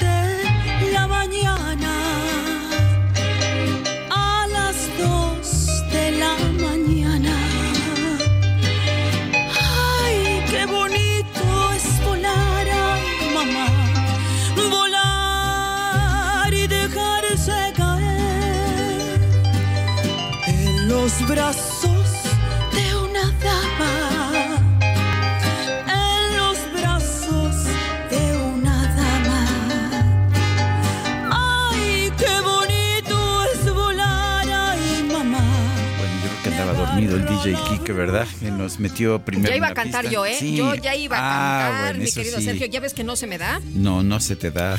Bueno, pues yo No dije, yo, da, yo pero- le entro, no se apuren, aquí, aquí solucionamos todo, yo le entro. Sauma el pañuelo, me cura de todo. Yo les diría áreas de oportunidad. Dígame dígame y Ay, Quique, pues sí, tu área de oportunidad ahorita, hombre. Bueno, esto se llama La Bruja, me encanta, me encanta, es una de las que más me gustan. Y con Rosy Arango, qué bonita. Muy bonita interpretación. Sí. Oye, y si nos este, están metiendo la música de muertos hoy, ¿qué, qué vamos a hacer mañana? Este. Es que estábamos muy apresurados, ¿verdad? Sí. No, pero podemos, eh, nos la podemos Porque, ingeniar. pues, hay más muertos, hay sí, muchos muertos, hay- sí. nos las podemos ingeniar, mi querido Sergio. Lamentablemente aquí en este país, pues ya sabes. Oye, y fíjate que... mm, Vámonos a los mensajes. ¿no? Es que les iba a contar que ahí en conocido lugar de mariscos, hasta se me hizo agua la boca, este, ahí en, en Puente, que es Puente de Alvarado, ¿no? Hay unos veracruzanos que como, como la verdad cantan bien bonito. Muchas felicidades y muchos saludos a nuestros cuates, ahí los veracruzanos. Y bueno, fíjate que nos dice una persona, estimado Sergio Lupita, le saluda Susana González. Ah, no, bueno, esto ya lo habíamos leído, ¿no, Carlita? Sí, sí, ya estaba, sí. Sí. Eh, bueno, Sí. ya. Mm, Todos ya. Bueno, este, vámonos. Oye, fíjate que ya ves que Eric eh, eh, Pinamora nos escribió una calaverita, el brujo. Sí, así es. eh, que la verdad está buenísima la calaverita. Y me dice. Ya la retuiteaste, de hecho. Ya, ya, me dice Hernán Cortés Obrador, me escribe. Hernán Cortés Obrador. Sí, sí, sí. A ver, escuché bien. Sí, Hernán Cortés Obrador en su cuenta de X. Están mejor este, las de Lord Moléculo, dice. ¿Ah, sí? Ajá. Este, parece bien que vayamos con la calaverita de Lord Molécula que le hizo al presidente me- esta ver, mañanera. Vamos a escuchar. ¿Sí? Inicia así, dice, la parca a la mañanera llegó, en primera fila se sentó, con el presidente López Obrador se presentó, y este del susto brincó. Ya te llegó tu hora, patrón, el presidente le hizo una petición, huesudita, no me lleves al panteón, ¿qué no ves que estoy al final de mi gestión? Obrador, déjate de tanta alaraca.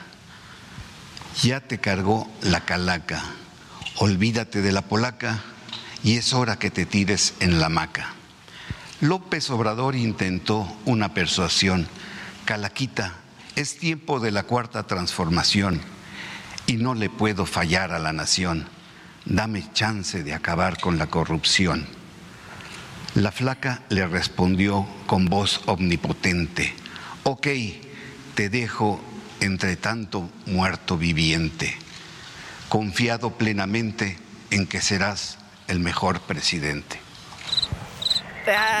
Tampoco, tampoco es bueno como calaquero, pero qué tal como este, como adulador, ¿verdad? No, bueno, bueno, eso es lo suyo, ese es lo suyo. Este Hernán Cortés Obrador, no seas así, hombre. Está mejor la de El Brujo, nuestro doctor otorrinolaringólogo, que ya vi que fue quien nos escribió esta, esta calaverita. Y hay más información esta Vamos mañana. rápido, la industria de la construcción en México está trabajando en un plan con la Secretaría de Economía para garantizar el abasto y la distribución de materiales para la reconstrucción de Guerrero. Francisco Solares es presidente de la Cámara Mexicana de la Industria de la Construcción. Eh, Francisco, gracias por tomar nuestra llamada. Cuéntanos cómo eh, esto va a ser realmente una reconstrucción monumental. Eh, ¿Cómo es cómo se están preparando para ella? ¿Qué están proponiendo? ¿Qué han acordado con la Secretaría de Economía? Buen día, Sergio y Lupita. Muchas gracias por darnos el espacio. Gracias. Eh, pues mira, eh, Sergio, realmente nosotros estamos trabajando primero en la etapa que todavía no se ha superado, que es la de emergencia. Y hemos estado despejando los accesos desde el primer día. Eh, desde antes nos pusimos coordinación, nos llamó la, la, la gobernadora del estado de Guerrero, al presidente que tenemos de la delegación Guerrero de nuestra Cámara.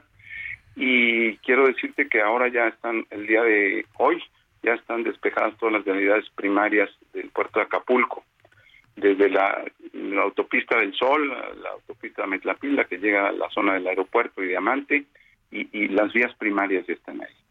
Eh, la emergencia todavía sigue y ahora, eh, antes de la reconstrucción, que fue la pregunta, ya estamos teniendo con en la etapa de la sanidad y la salubridad las enfermedades que ya están empezando a aparecer y que se van a incrementar. Estamos participando todavía en toda esta etapa de emergencia y ayer también se anunció una eh, etapa de reactivación económica antes de la reconstrucción. Y en la reconstrucción lo que nosotros proponemos es que hay una muy costosa, una desgraciadamente eh, terrible oportunidad para que el gobierno pueda hacer una eh, reordenación del desarrollo urbano de Acapulco, por un lado. Hay, había muchos asentamientos eh, humanos en, terrenos que no eran aptos para habitar y es la gran oportunidad para poder reordenar este desarrollo urbano de Acapulco, porque las viviendas ya no existen y habría que destinar terrenos donde pudieran ser mejor eh, construidas las nuevas viviendas. Ahora, ¿lo aceptará la gente? Porque es gente que se ha sentado ahí no desde hace unos años, sino desde hace décadas. Eh, ¿Aceptará la gente ser ah, movida a otros lugares? El tema es que eh, la principal razón quizá sería que tenían una casa, tenían una habitación ya no ahí. nada, ¿no? Como nos dices. Ya no existe, ya no existe nada ahí. Entonces, esa sería la oportunidad que yo veo insisto, muy costosa porque se acabaron las casas de mucha gente. Y por otro lado, otra de las cuestiones que también vemos para la reconstrucción es que debemos de ser una ciudad resiliente. Estos fenómenos, desgraciadamente, eh, ocurrirán con mayor frecuencia y quizá con, con intensidades igual eh, que el que acabamos de tener la semana pasada en Acapulco. Afortunadamente yo estuve ahí esta semana, las estructuras, la parte estructural de todas las edificaciones formales de Acapulco, este, no sufrieron ningún daño. Eh, sin embargo, el 100% de las edificaciones tienen un daño, eh, mayor o menor, en toda la parte de las fachadas, los acabados, cristales no hay prácticamente. Eh, la, la, todo lo que era la vegetación, todas las, pues se acabó, todas las palmeras, todos los árboles, y, bueno, todo eso habrá que hacerlo de una manera distinta. Y consideramos que deberán de revisarse la normatividad para poder tener una eh, reconstrucción que nos permita invertir de la mejor manera posible y eso no se podrá hacer tan rápido como se ha pensado que se puede hacer. O sea, tan rápido como en diciembre no va a ocurrir. No, no, bueno, en diciembre yo escuché que el presidente dijo que, que pasaran una este, Navidad feliz la gente de, Acapulco. Eh, ayer en una reunión eh, que hubo de, empresarios eh, se definió que por lo menos dos años tardará la reactivación económica, que no es lo mismo que la reconstrucción. Y pondré un ejemplo sencillo, no es eh, en un edificio si se rompiera un cristal, un vidrio de una ventana, este, pues si eso fuera todo el daño, pues cambiamos el vidrio y ya está. Aquí no, aquí hay que buscar si es bueno seguir poniendo el mismo tipo de vidrio o habrá que cambiarlo de orientación o habría que, habrá que cambiar la ventana del lugar, por ejemplo. Y habrá que revisar la normatividad para poderlo hacer. Ahora, eh, eh, lo difícil es poder combinar las dos cosas, el tiempo de la reactivación económica y el tiempo de la, de la reconstrucción. Y la gente tiene que seguir trabajando, tiene que seguir eh, viviendo, y eso es lo más urgente ahora. Afortunadamente, y celebro que se esté planeando la reconstrucción en la Secretaría de Economía, estuvimos platicando la semana pasada con la Secretaria Buenrostro, y además también celebro que hoy el, presidente de la República haya dado a conocer un plan de reconstrucción que llama. No veo de manera significativa el tema de la salud que va antes de la reconstrucción eh, y no veo temas como los que estoy platicando ahora y que creo que sería eh, conveniente que se tomaran en cuenta para poder hacer esa eh, reconstrucción de la mejor manera para el país y para los habitantes de Guerrero. Bueno, pues yo quiero agradecerte, Francisco Solares, presidente de la Cámara Mexicana de la Industria de la Construcción, por esta reflexión. Creo que es muy sensata. Primero lo primero, primero la, pues ahora sí que salir de la emergencia, la salud y bueno, pues ahora viene el gran reto de la reconstrucción y me parece que las empresas privadas de, de, construcción van a tener un papel muy relevante. Yo como siempre te agradezco el haber tomado la llamada. Gracias, Sergio. El agradecimiento es mío y nada, solamente quisiera agregar ahora que dices de las empresas, hay, hay un tema de fuerza de trabajo que es escasa y yo creo que debería de hacerse, además de, de lo que anunció el presidente de jóvenes eh, construyendo el futuro, un programa de empleo temporal para que la gente no reciba el dinero solamente pues porque está damnificado, sino que aparte de eso también tenga trabajo porque no hay trabajo y puede ayudar mucho en la reconstrucción y en todas las etapas previas. Bueno, pues estoy 100% de acuerdo. Fuerte abrazo, Francisco. Igualmente, Sergio, gusto en saludarte Lupita, hasta luego, buen día. Hasta luego, hasta luego, ingeniero, muchas gracias, muy buenos días. Bueno, y el portavoz militar de los hutíes en Yemen eh, afirmó que este grupo ha lanzado un gran número de misiles balísticos y aviones no tripulados hacia Israel. Advirtió que habrá más ataques para ayudar a los palestinos a lograr la victoria, otro frente abierto. Y bueno, vamos a platicar precisamente con Fausto Pretenín, analista internacional. Fausto, qué gusto saludarte, muy buenos días. Igualmente, Lupita, buenos días. Sergio, buenos días. Oye, pues la situación eh, se sigue complicando cada vez más. Hay otro frente abierto. Ahora, pues esto que ha pasado eh, con eh, los hutíes en, en, Yemen y bueno, un ataque de nueva cuenta en, Gaza en el que pues ataca un campo de, de refugiados y hay muchos muertos y también de nueva cuenta muchas personas heridas. Así es, Lupita. Es un, pues una etapa, eh, Israel le llama la segunda etapa, que es eh, poder entrar, ingresar de manera terrestre a la franja de Gaza. Avanzan lentamente, da la impresión que lo hacen con base quizás a una negociación eh, con el tema de los rehenes. Eh, se habla de que entre 100 y 150 metros por día están avanzando. Esto, eh, según los expertos, tardarían más o menos como un año en poder controlar todo, todo el territorio de la franja de Gaza si van a esa velocidad. Eh, por el otro lado, es eh, evidente que las redes de, los chiitas, eh, muy conectados con, con Irán, y hablo de Hamas, aunque son sunitas los de Hamas, pero bueno, en este caso tienen al mismo enemigo, y en ese sentido, pues sí, de alguna forma tratan de, de responder o de generar un nuevo frente de ataque en contra de Israel, en, una defensa que tratan de hacer a, a, a, Hamas, a los palestinos. Es una etapa difícil porque de alguna manera en la agenda internacional, en la opinión pública, creo que eh, la pierde Israel en el sentido de que no hay una distinción ya en este momento de la población civil eh, sobre los terroristas. Y creo que ese es un elemento eh, que da muy mala señal. Eh, lo vimos o lo hemos visto con el embajador de Israel en Naciones Unidas, colocándose una estrella de David, eh, de alguna manera tratando de responder en términos semióticos quizás eh, a, aquellos que no han condenado la, el ataque terrorista del 7 de octubre. Entonces estamos entrando ya en una etapa también diplomática en donde se están quedando solos tanto Israel como Estados Unidos, obviamente aliados eh, siempre será Alemania por temas de la Segunda Guerra Mundial, Reino Unido, pero eh, estamos viendo cómo de alguna forma a la hora de hacer este ataque sin distinción entre terroristas y población civil, creo que puede puede ser contraproducente para para Israel. Y lo hemos visto con los brotes antisemitas que son muy lamentables y creo que eso es lo que quizás no ha medido en Netanyahu. Hay 8.2 eh, millones de judíos alrededor del mundo que de alguna manera son potencialmente blancos de burlas, de ataques o inclusive de, ataques violentos, ¿no? Eh, eh, Fausto, ¿tú crees que, que esto, que esta guerra entre Hamas e Israel cambie la, la, visión internacional sobre Israel, que termine perjudicando más a Israel esta respuesta sin medida que ha ofrecido? No lo tengo, no tengo la menor duda, Sergio. Sí, así será. Eh, sobre todo si continúa con esto. Ya dijo Netanyahu que que no va a haber cese el fuego. Y en ese sentido creo que sí, sí, sí debería de, razonar un poco.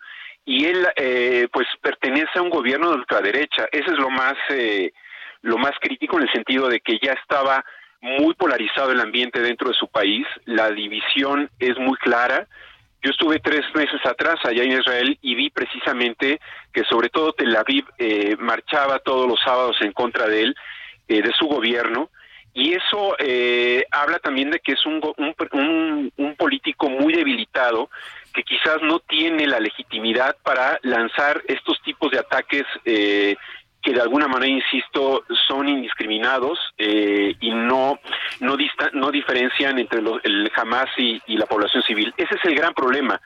Eh, y se puede llevar también a Estados Unidos eh, como si fuera una ficha de dominó, es decir, Estados Unidos también correría el riesgo de generar mucha incertidumbre en el interior de la Casa Blanca. Hay una división muy fuerte entre demócratas republicanos, inclusive un ala muy radical demócrata de izquierda que también le trata de eh, frenar en los pies al presidente Biden en un momento en donde es complicado porque ya vienen las elecciones eh, el próximo año. Eh, Fausto, decías este tema del riesgo que corren, eh, pues eh, también los judíos fuera de Israel, de los millones que habitan en otras partes y de los señalamientos de los que han sido víctimas de las agresiones y algunos ataques. Y veía que ayer en Francia, por ejemplo, pues aparecieron alrededor de 40 estrellas de David. decía en algunos tweets pues en algunos edificios marcándolos. Eh, la situación eh, está complicada dentro y fuera de, Israel y dentro y fuera de esa zona. Sí, eh, Francia tiene 700 mil judíos aproximadamente y 5 millones de musulmanes. Es decir, el, territorio francés y europeo en general, pues también se puede convertir en un campo de batalla. Ya dijo ayer el director del FBI que Estados Unidos tiene la, la máxima, el máximo peligro en este momento después de ISIS con el tema de Hamas dentro de Estados Unidos, dentro de sus universidades, y por eso es un es un es un error el, luchar contra Hamas pensando que solamente es un grupo terrorista. Antes de ser un grupo terrorista es una ideología y esa ideología tiene la capacidad de potenciarse a través de todo el mundo. Ese es el gran peligro. Ayer mismo también en el metro de París una chica con hijab gritó van a morir todos y recibió un balazo. Eh, eso, pues bueno, cuando alguien ya empieza a gritar y, y de alguna forma quizás sin tener la intención de hacerlo, es decir, de matar, y recibe un balazo, habla precisamente de las tensiones fuertes que se viven ya en Europa. ¿no? Fausto, muchas gracias. Como siempre, muy buenos días. Igualmente, eh, igualmente. Saludos a los dos y buenas, buenos días. Gracias, hasta luego. Bueno, vamos a las calles de la Ciudad de México. Alan Rodríguez, adelante, ¿cómo estás? Lupita, Sergio, amigos, muy buenos días. Se registró un incendio en el edificio conocido como Tepicentro en la zona de la Avenida República de Argentina al cruce con el eje 1 Norte. Afortunadamente, elementos del cuerpo de bomberos lograron controlar la situación de manera inmediata, eh, por lo cual, pues vecinos ya están regresando en estos momentos a su lugar de origen. Derivado de esta situación, tenemos algunos cortes a la circulación en la zona del eje 1 Norte, así como en la calle República de, Argentina. Sin embargo, en, en en pocos minutos se estará reanudando la circulación en este punto. Por lo pronto es el reporte que tenemos. Muy bien, gracias Alan. Muy buen día. Y Mario Miranda, ¿dónde andas? Buenos días. Lupita Sergio, muy buenos días. Pues les informo que con motivo de Día de Muertos se implementó un operativo de seguridad en los 120 panteones que se encuentran en las 16 alcaldías de la capital. Esta medida es con el objetivo de resguardar la seguridad a los asistentes por Día de Muertos. En el operativo participarán más de 17 mil elementos de la Secretaría de Seguridad Ciudadana y estará vigente hasta el próximo 30 de noviembre. En esta ocasión nos encontramos a las afueras del Panteón, del Panteón Dolores, el cual abre sus puertas a las 7 de la mañana y estará hasta las 6 de la tarde abierto. En esta panteón ya empiezan a llegar poco a poco la gente, la gente nos ha comentado que hace bastante frío en esta mañana fría, poco a poco empiezan a llegar la gente a visitar a sus seres queridos que se nos adelantaron. En cuestión de habilidad tenemos bastante tráfico en la avenida Constituyentes para todos los automovilistas, todas las personas que se dirigen hacia la zona de Santa Fe, hacia la zona de Coajimalpa. Lupita, es la información al momento. Gracias, Mario. Tenemos pendiente, buenos días. Buenos días. Son las 8, las 8 de la mañana con 53 minutos. Eh, 8 con 53. Vamos a, a ir a, a, un corte, a un corte. Eh, por lo pronto, rápidamente nada más eh, para reiterar nuevamente que se ha dado a conocer esta mañana un plan de emergencia para Acapulco que implica una inversión por parte del gobierno federal de 61 mil millones de pesos. Es lo que había aproximadamente en el Fonden. Ahora vendrá pues del gasto corriente del gobierno de la República. El secretario de Hacienda dijo que esto es una aproximación y si se requiere más, vamos a ampliar el presupuesto, o sea que se gastaría más en caso de ser necesario, a pesar de que ya se está de hecho contratando una deuda muy fuerte para el año que viene. 8.54 en WhatsApp nos puede mandar mensajes 55 2010 96 47. De todo lo ajeno, ay,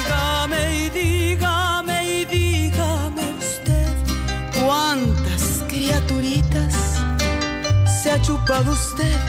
Ninguna,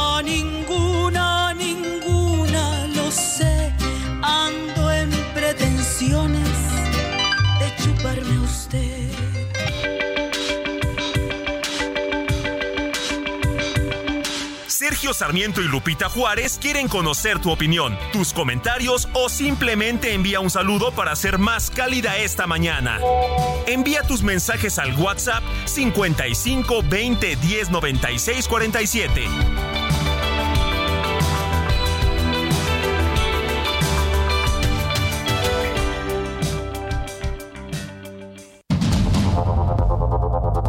Continuamos con Sergio Sarmiento y Lupita Juárez por el Heraldo Radio.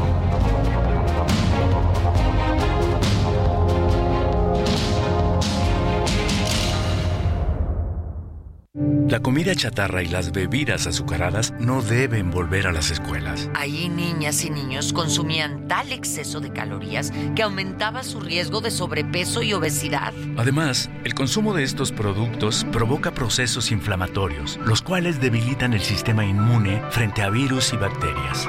Es urgente que saquen ya la comida chatarra y bebidas azucaradas de las escuelas. Nuestros, niños son primero. Alianza por la Salud Alimentaria. Tristísimo panteón, yo te saludo, a ti me acerco sin temor ni espanto. Vengo a regar con mi copioso la tumba de mi madre, la tumba de mi madre que allí descansa en paz. Tristísimo panteón. Seguimos escuchando música de Día de Muertos. Esto es Tristísimo Panteón. Interpreta Oscar Chávez. A ti me acerco. Me encanta Oscar Chávez, me fascina. Bueno, y vámonos, vámonos con los mensajes. Raquel Durán dice, buen inicio de mes, que sea agradable y bendecido para todos ustedes. Feliz día de todos los santos. No usar el dinero de los fideicomisos Acapulco. Es lo que nos dice Raquel Durán. Y bueno, dice otra persona, soy Luis Revilla de Cuautitlán Izcalli, ¿no podrían entrevistar a algún representante de compañías de seguros para saber en qué medida la reconstrucción de Acapulco será cubierta por los seguros vigentes, sobre todo de los hoteles y empresas grandes? Es obvio que infinidad de personas y negocios no estarán asegurados, pero una parte de la industria turística del lugar sí. Y sí, sí están asegurados muchos de los de los grandes hoteles e instalaciones, aunque pues nadie está asegurado para la rapiña, por lo tanto, eh, los efectos del huracán sí están asegurados, pero la rapiña no. Pues no. Y la AMIS ya ha dado a conocer eh, su estrategia, ya ha dado a conocer la información de cómo pues estarán operando y lo que ellos dicen es que están listos para lo eh, pues eh, más pronto posible tratar de solventar precisamente todo este tema. Y nos dice Carlos Butrón, Sergio y Lupita, propongo que mañana sigamos con la música de muertos. Hay mucha, mucha música, es lo que nos dice don Carlos. Son las nueve de la mañana, nueve de la mañana con tres minutos y bueno, viene con cara de muerto, pero yo, pues, yo creo que es normal en estos tiempos, en estos días. Es la calaca Julio Romero. En la esquina bajan, gritó la huesuda porque las almas se acaban en la próxima parada. El Julio no hace caso y le pisa a fondo. La calaca se enfada y le grita, cálmate socio, que si de almas se trata, competimos en el mismo negocio.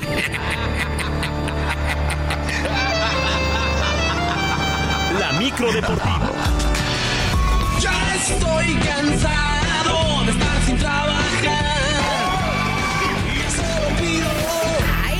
pensé que eras inteligencia artificial, mi querido Julio, pero sí estás aquí hoy. Híjole. Ay, no. Eh, fíjate que estoy sorprendido y muy agradecido. Muy agradecido por mi calaverita el día de hoy.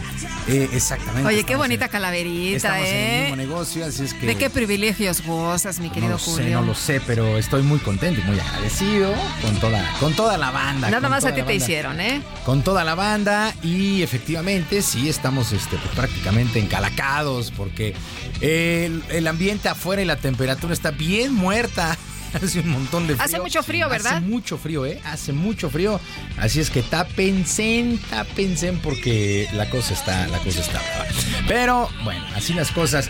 Lo que sí hay un montón de, de calor, pues es en los Juegos Panamericanos. En los Juegos Panamericanos porque la selección mexicana de fútbol femenil estará peleando por la medalla de oro allá en Santiago de Chile después de vencer en semifinales a Argentina dos goles por cero. Lisbeth Ovalle marcó las anotaciones para el conjunto tricolor a los minutos 32 y 89 ante la euforia del equipo y de los aficionados que se dieron cita al juego.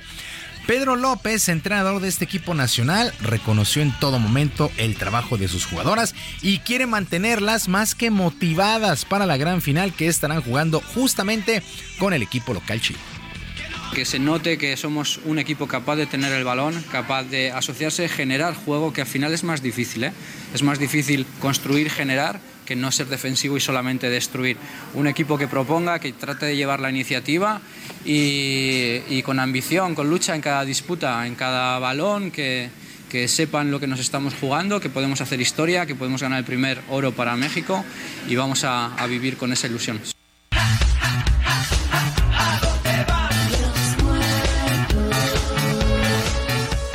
Pues mucha suerte y muchas felicidades para la selección mexicana de fútbol femenil. Por lo menos tiene asegurada la medalla de plata, pero queremos el oro, por supuesto que sí. Para el día de hoy, en la rama varonil, México se mide a Brasil también en las semifinales. En más de estos Juegos Panamericanos, Julieta Toledo se colgó la medalla de bronce en la prueba de sable individual en la disciplina de esgrima y por fin, por fin logró subir a un podio después de que se había quedado corta en sus participaciones en Toronto 2015 y Lima 2019. Fernando Martínez pasó del gozo al pozo, ya que de primera mano ganó la medalla de oro en los 5000 metros planos, pero estando en pleno festejo en la pista fue notificado de que se le quitaría la presea por descalificación. Los jueces revisaron las cámaras y determinaron que Martínez extendió el brazo en el cierre de la competencia para impedir el paso del estadounidense Casey Kimbley Bard que apretó en el cierre. El mexicano fue enviado al último lugar. Bueno, y la titular de la CONADE, Ana Guevara, pues ya se encuentra en tierras panamericanas a cinco días de que termine el evento y ahí ha informado que hizo una propuesta al gobierno federal para que los premios económicos de los medallistas sean donados a los afectados en el estado de Guerrero tras el paso del huracán Otis. Escuchamos a Ana Guevara. Yo mandé una tarjeta al presidente con la posibilidad de que, eh, derivado de lo que está pasando en Acapulco, si se puede exentar el, recurso, derivado por lo que está pasando el país y en específico la gente de Guerrero pero pues, no, hemos tenido respuesta ni tampoco ha fijado una cantidad el presidente. Simplemente lo anunció en el abanderamiento, como lo vieron todos ustedes, pero no, no hay ni una, ni una cantidad definida hasta hoy. Pues ahí está la propuesta de Ana Guevara, que la lana, lo que se ganaron los medallistas o lo que se han ganado al momento, pues se ha donado a Guerrero. Ah, qué cosa tan Qué cosa tan polémica. Bueno, ¿cómo amanecimos en el medallero? En el medallero Estados Unidos es líder, 75 de oro, 47 de plata, 55 de bronce para un total de 178. En el segundo lugar está Brasil, 37 de oro, 52 de plata y 41 de bronce para 130. Canadá, Canadá está en el tercer sitio con 35 de oro, 33 de plata y 38 de bronce, total de 106. Y México está en la cuarta posición, 35 de oro, 22 de plata y 33 de bronce para un total de 90. Eh, a pesar de que se cayó a la cuarta plaza, creo que ha sido una actuación muy destacada de la delegación de nuestro país ahí en los Juegos Panamericanos y todo esto con falta de apoyos y con todo lo que ha pasado con el deporte en este sexenio. Bueno, jornada 15, jornada 15 en el torneo de apertura del fútbol nacional. El día de ayer la Franja del Puebla venció 1 por 0 a los Diablos Rojos del Toluca.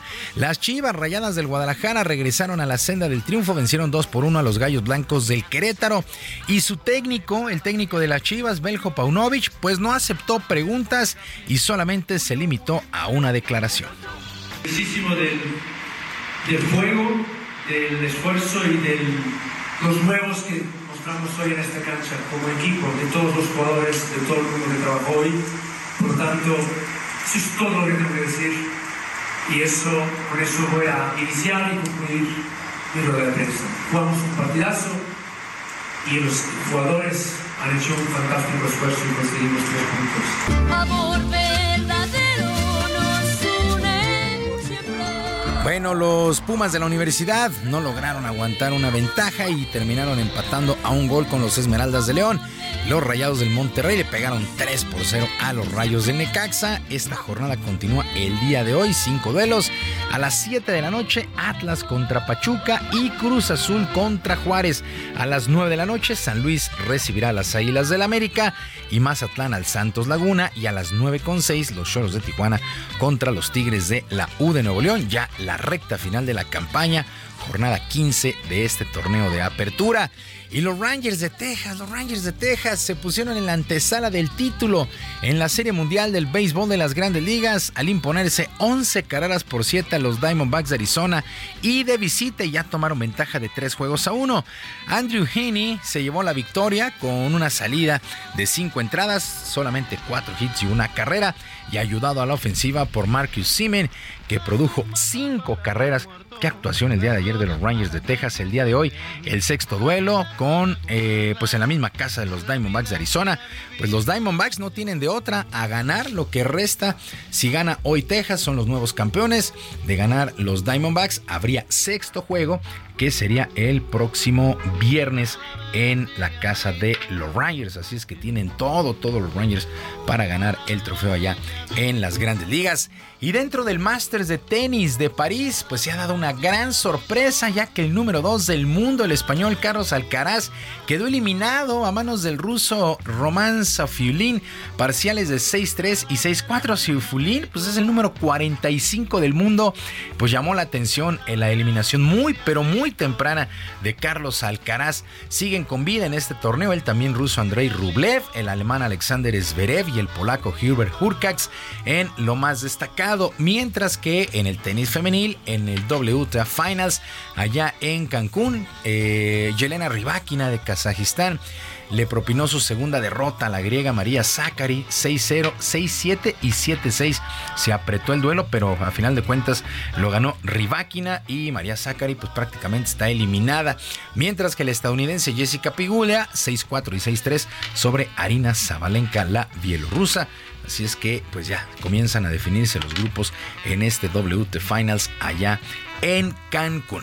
Sergio Lupita, amigos de la auditoria, la información deportiva este miércoles. Les recuerdo nuestras vías de comunicación, nuestras vías de comunicación en ex. Estoy en arroba J Romero HB, en arroba J Romero HB. Además del barrio deportivo, están todos invitados al barrio deportivo de lunes a viernes a las 7 de la noche en YouTube, con mucha, mucha información y mucha diversión. De susto, de susto, estos programas del barrio deportivo. Que tengan un extraordinario miércoles y un saludo para todos. Muy bien, muchísimas gracias. Muy buen día.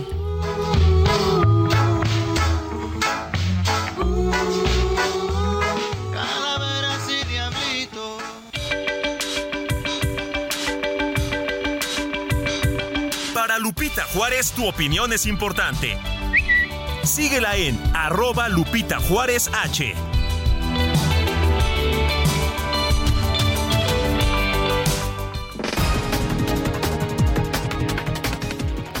Son las 9 de la mañana con 13 minutos. Vamos a un resumen de la información. Presidente López Obrador presentó esta mañana la primera parte del Plan General de Reconstrucción y Apoyo a la Población afectada por el huracán Otis, el cual consta de 20 puntos de acción.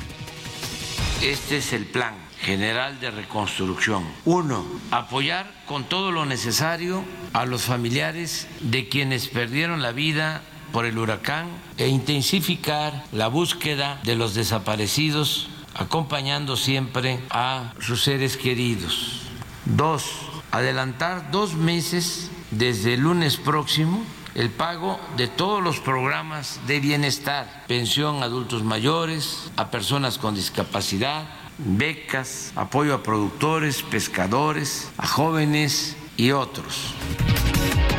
Bueno, y hay políticos que tienen ideas grandes, ¿no? Como esta, fíjate, Erasmo González, el presidente de la Comisión de Presupuesto de la Cámara de Diputados, informó que Morena busca aplicar un recorte presupuestal a los órganos autónomos para destinar ese dinero a la reconstrucción en Guerrero.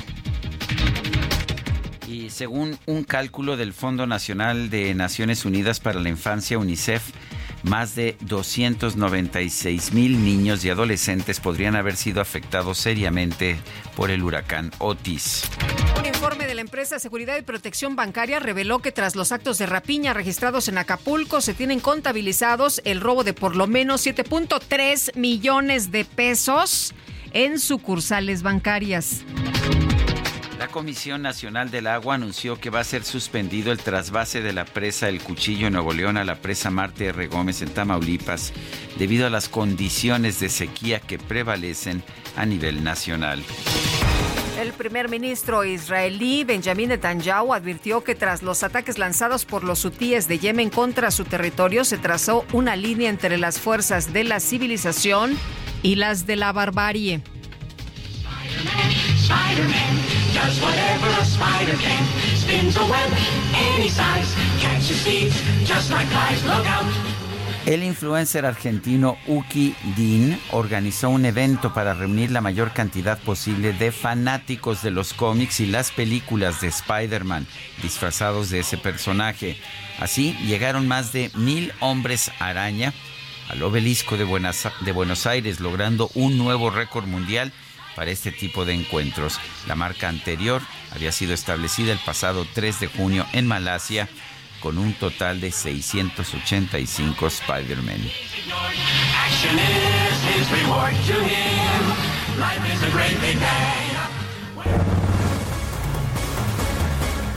Bueno, y vámonos con Misael Zavala. Misael, pues ya desde este miércoles la Sala Superior del Tribunal Electoral del Poder Judicial de la Federación estará incompleta, ¿no? Se terminó el periodo de los magistrados Indalfer Infante y José Luis Vargas. Cuéntanos. Muy buenos días, Lupita. Buenos días, Sergio. Efectivamente, Lupita, pues entre reconocimientos de que hay tensiones y divisiones al interior de la sala superior del Tribunal Electoral del Poder Judicial de la Federación, ayer los magistrados Indalfer Infante y José Luis Vargas Valdés concluyeron su periodo de siete años y sus lugares tendrán que ser ocupados por magistrados que elija el Senado de la República. Sin embargo, pues la Cámara Alta aún no tiene un acuerdo para ocupar estas vacantes o para definir el procedimiento por el cual se van a ocupar las vacantes en los próximos días. Con la ausencia de los magistrados Yanino Talora y Felipe de la Mata, la sesión solemne arrancó ayer con un mensaje de la magistrada Mónica Soto Fregoso, quien, quien afirmó que hubo devastación en la integración de la sala superior, pero como todos los mexicanos tenemos la grandeza para poder avanzar.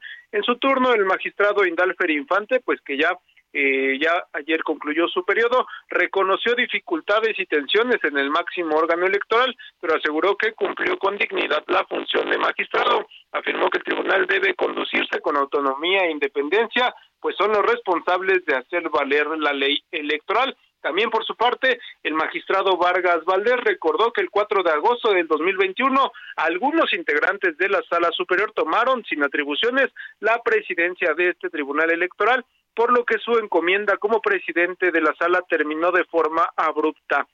Incluso reconoció que tuvo errores como presidente de este tribunal, además que no tuvo la capacidad de generar unidad con todos los integrantes de la sala superior. Sergio Lupita, el Senado tendrá que nombrar a estos dos magistrados en las vacantes y para ello pues ya cuentan con dos ternas conformadas por tres mujeres y tres hombres que serán sometidas a votación del Pleno de la Cámara Alta. Sin embargo, aún todavía en, hasta estas fechas, ya que pues concluyeron el periodo dos eh, magistrados, no se tiene eh, pues algún proceso o algún procedimiento o mecanismo por el cual pues vayan a sacar estas ternas debido a que pues cada una de estas ternas necesita las dos terceras partes del Senado de la República, es decir, se tiene que lograr un acuerdo en conjunto no solamente de Morena y aliados, sino también pues de senadores de la oposición para sacar adelante y que el Tribunal Electoral, que la Sala Superior, que es el máximo órgano electoral, no quede con únicamente cinco de sus siete integrantes, como se ha hecho también pues con otros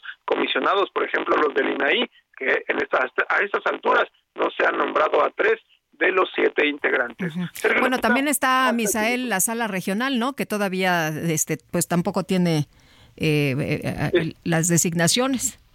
Exactamente, la sala eh, regional especializada también de este tribunal electoral tampoco tiene eh, pues un, eh, un integrante más. En estos momentos pues están sesionando o se encuentran trabajando con dos magistrados. También hay tribunales agrarios, tribunales también de justicia que también se encuentran incompletos debido a que el Senado de la República pues no ha hecho su labor para nombrar y sacar adelante a los nombramientos que están pendientes. Muy bien, Misael, muchas gracias, muy buenos días. Muy buenos días, Sergio Lupita. El presidente nacional de Morena, Mario Delgado, explicó que la presentación de los resultados de los ejercicios de opinión de los procesos internos de su partido se pospusieron hasta el 10 de noviembre para que haya claridad en la aplicación de la regla de paridad de género. Carlos Navarro, cuéntanos. Buenos días, Sergio Lupita. Les saludo con gusto a ustedes y al auditorio y les comento que para tener mayor claridad en la regla de paridad de género, los resultados de las encuestas de Morena para las gubernaturas y la jefatura de gobierno de la Ciudad de México fueron pospuestos para el 10 de noviembre. En un inicio, se tenía contemplado el 30 de octubre para dar a conocer el veredicto de las encuestas que definirá a las y los coordinadores estatales. El presidente nacional de Morena, Mario Delgado, explicó estos ajustes y adelantó que ganadores de las encuestas van a tener que ceder su lugar a mujeres por la regla de paridad de género. Escuchemos. Porque queremos que haya mucha claridad, eh, no solo en las encuestas, que como ustedes saben se están haciendo encuestas espejo, sino también en la regla de paridad. Estamos seguros de que va a haber más hombres que ganen sus encuestas que las mujeres y necesitamos, queremos postular cinco mujeres. Entonces va a haber por lo menos dos, tres o cuatro hombres que ganando su encuesta no van a ser los coordinadores. No queremos que esa decisión vaya a provocar alguna ruptura. Las encuestas en los nueve estados donde estarán en juego gubernaturas y jefatura de gobierno aún no concluyen. Sin embargo, Mario Delgado espera que la decisión final no genere división al interior del movimiento, como ocurrió en Coahuila. Escuchemos. Sí, no queremos que se repita lo que pasó con Mejía Verdeja en Coahuila, que él sintió pues que la encuesta, como no ganó, no le gustó, entonces traicionó y dividió. Entonces queremos vacunarnos de que no en días pasados, en el INE, aprobaron emitir los criterios que buscan garantizar la paridad de género en la postulación de al menos cinco mujeres en las nueve entidades donde se elegirán gubernaturas y la jefatura de gobierno de la Ciudad de México en el proceso electoral 2024. Sergio Lupita, la información que les tengo. Muy bien, gracias Carlos Navarro por este, por este reporte. Bueno, y vámonos hasta Tizapán de Zaragoza. Resulta que se llevó a cabo una inversión de casi 140 millones de pesos por parte del presidente municipal, Pedro Rodríguez Villegas. Y bueno, fue quien dio el banderazo inaugural del paso elevado, el campanario, que es una obra que nos dicen tendrá un gran impacto en la región que está ubicada en las colonias Margarita Maza de Juárez y Villa de San José y que va a beneficiar a 500 mil habitantes, reduciendo de manera considerable los tiempos de traslado en el Boulevard Cuautitlán Izcalli. Y bueno, sin duda, pues una buena noticia. El beneficio no solo será para los automovilistas, ya que el espacio que se localiza debajo del puente se va a dedicar a revitalizar y revalorizar la zona, convirtiéndolo en un lugar atractivo y funcional para la comunidad, promoviendo la interacción y el encuentro social. Y este proyecto va a incluir áreas de descanso, bancos, vegetación, locales comerciales, una caseta de seguridad municipal, también áreas de ejercicio al aire libre y cruces peatonales seguros para mejorar la movilidad y la seguridad de la ciudadanía. Y después de la develación de la placa inaugural y del corte de listón, el alcalde y miembros del cuerpo eh, pues eh, edilicio recorrieron esta nueva vialidad realizada con recursos propios, eh, pues por la, la gestión del municipio y también por responsabilidad financiera. Y bueno, pues ya se puso en marcha este eh, paso elevado, el campanario en Atizapán de Zaragoza. 9 de la mañana con 24 minutos. Nuestro número de WhatsApp es el 55 20 10 96 47. Vamos a una pausa y regresamos. La tumba de mi madre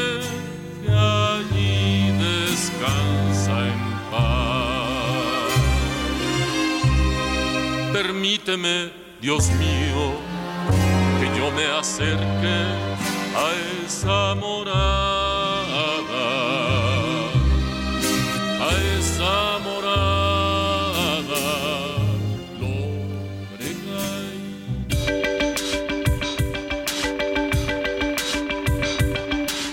Sergio Sarmiento y Lupita Juárez quieren conocer tu opinión, tus comentarios o simplemente envía un saludo para ser más cálida esta mañana.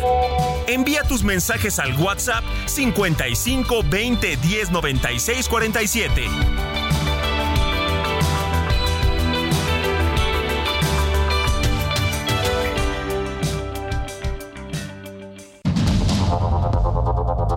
Continuamos con Sergio Sarmiento y Lupita Juárez por el Heraldo Radio.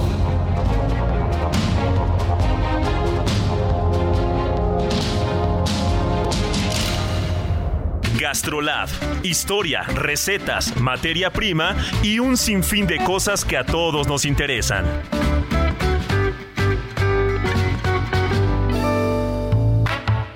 Hola amigos del Heraldo Radio, soy el chef Israel Arechiga de Gastrolab y yo sé muy bien que a todo mundo nos encantan las hamburguesas, pero en esta ocasión traigo una receta que está hecha con setas en lugar de con carne. Así que si eres vegano, vegetariano o simple y sencillamente quieres hacer una versión diferente, este es el momento. Los ingredientes que vamos a necesitar para el relleno van a ser 150 gramos de setas, 200 gramos de harina de avena, un poquito de ajo en polvo y media taza de leche en polvo. También vamos a necesitar un poco de panko, esta especie de pan molido en copos bastante crujiente que está hecho a base de arroz y un poco de paprika o pimentón en polvo. Después vamos a necesitar pan para hamburguesa, por supuesto, y finalmente para acompañar la catsup de su preferencia, mayonesa, un poquito de lechuga, jitomate, cebolla e incluso aguacate puede ir muy bien con esta receta. El procedimiento ya saben que en donde más, si no es en nuestro recetario favorito en gastrolabweb.com, donde lo van a encontrar esta y muchas más recetas más. Cuando llegue aquel instante, con los pies por delante, al cementerio, todos elegantes, con el gesto serio, aunque haya sido pobre, o el dueño de un imperio. Cuando nos entierran, nada nos llevamos, acostados en la misma tierra, porque cuando llegue aquel instante, ya no habrá misterio, con los pies por delante,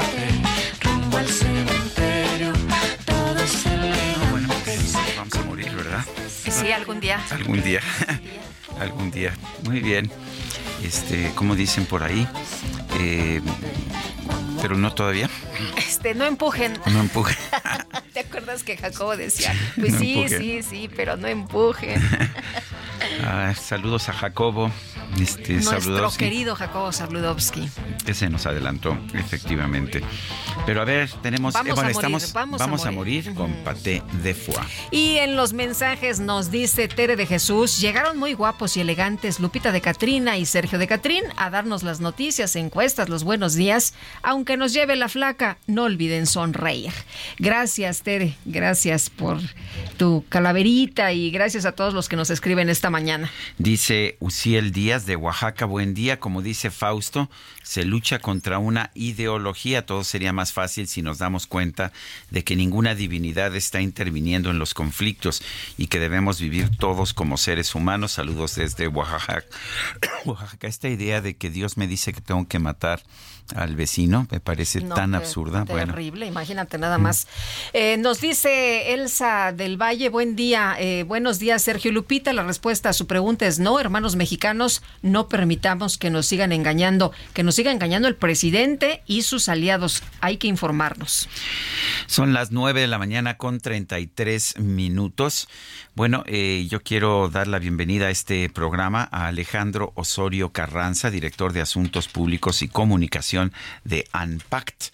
Esto es, eh, eh, la ANPACT es ah, una organización, una asociación eh, de la Nacional de Productores de Autobuses, Camiones y Tractocamiones. Repito, Asociación Nacional de Productores de Autobuses, Camiones y Tractocamiones, AC.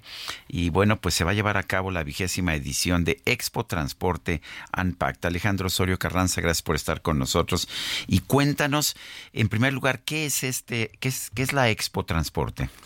Muy buenos días, eh, gracias estimados eh, Sergio y Lupita por estar Bienvenido, en qué este programa gusto. y saludos a todo el auditorio.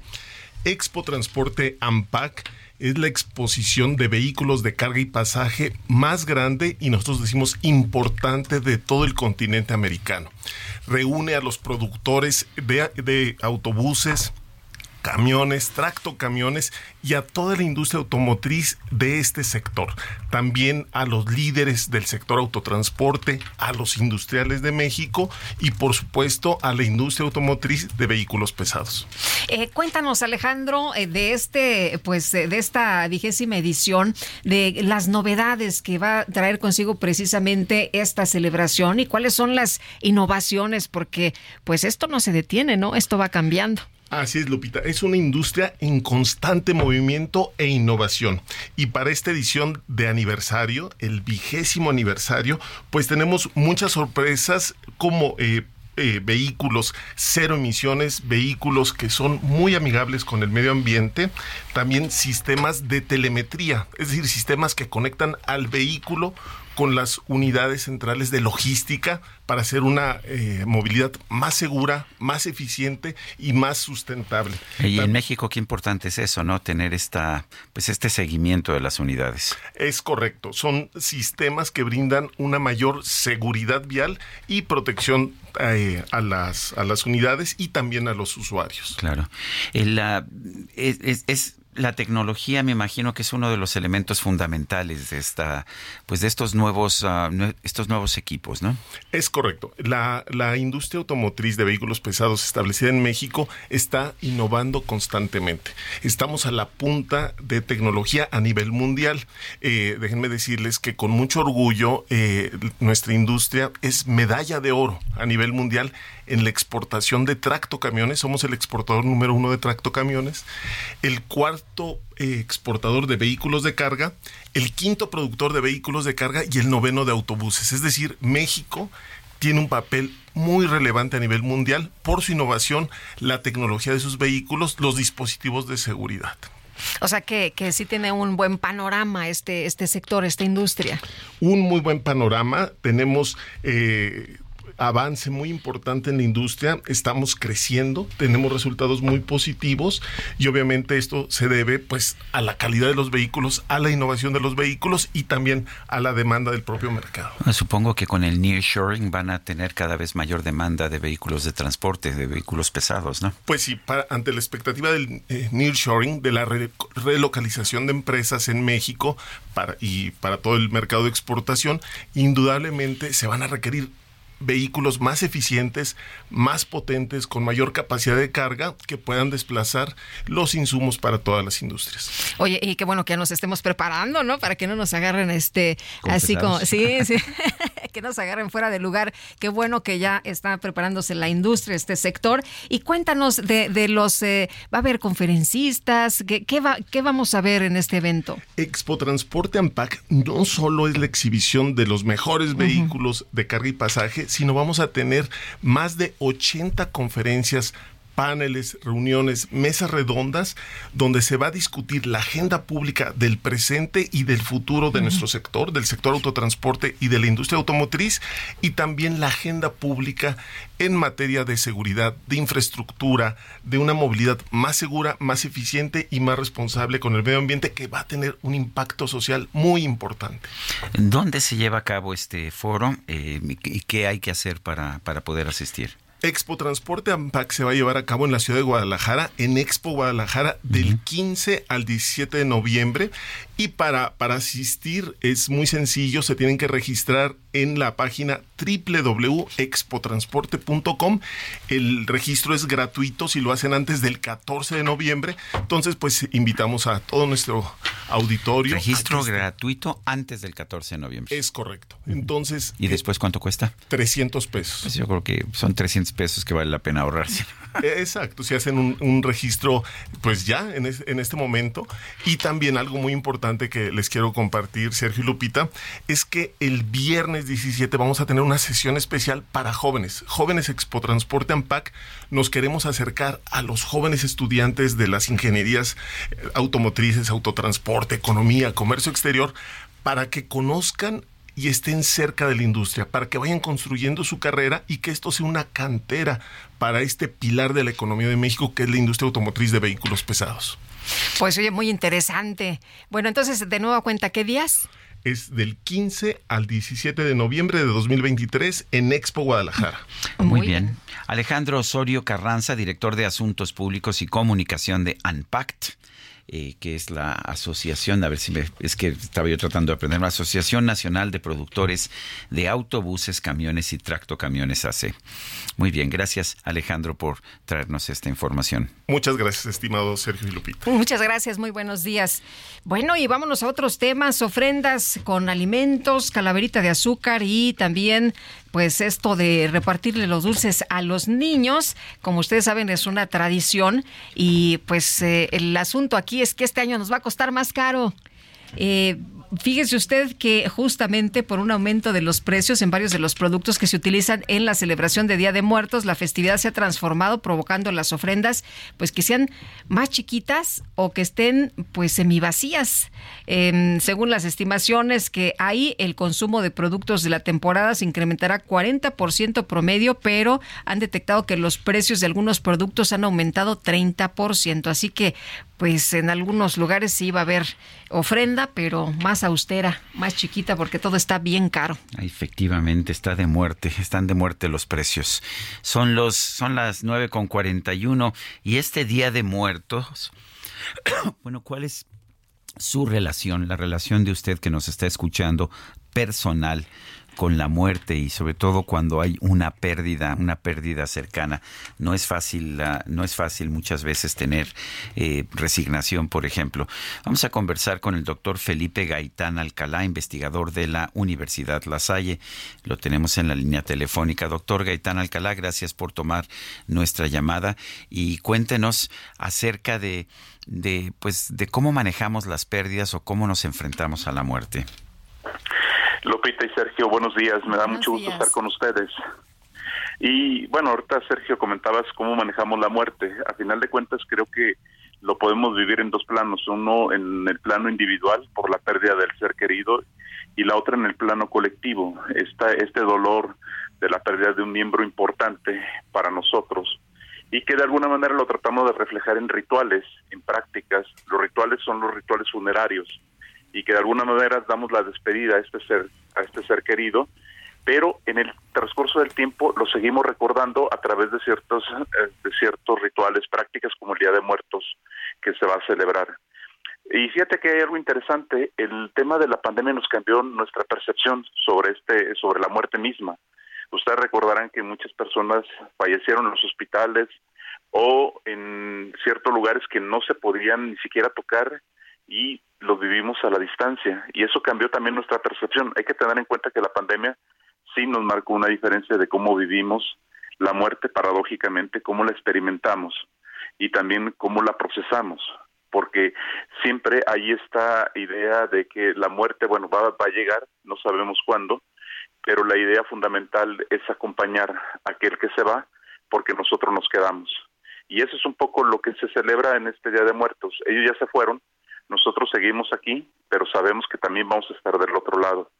Hay mucho simbolismo y ritual en esto para poder entender algo que es biológico, pero que tratamos de, entenderlo en términos simbólicos y en términos sociales. Y aparentemente, eh, pues eh, lo, festejamos y somos muy festivos y, y nos encanta este reencuentro de lo que consideramos o de lo que creemos es con nuestros seres queridos, doctor. Sin embargo, pues es muy duro, ¿no? Es, es bien doloroso. Fíjate, Lupita, lo que hay detrás de la festividad de la muerte en realidad es un gran miedo a la muerte misma y lo que hacemos frente a la muerte misma la buscamos ser festiva para que duela menos y tengamos menos miedo a, esa a ese fin, ¿no? Entonces, hay un viejo dicho que eh, dice que los que sufren no es el que se va, son los que nos quedamos.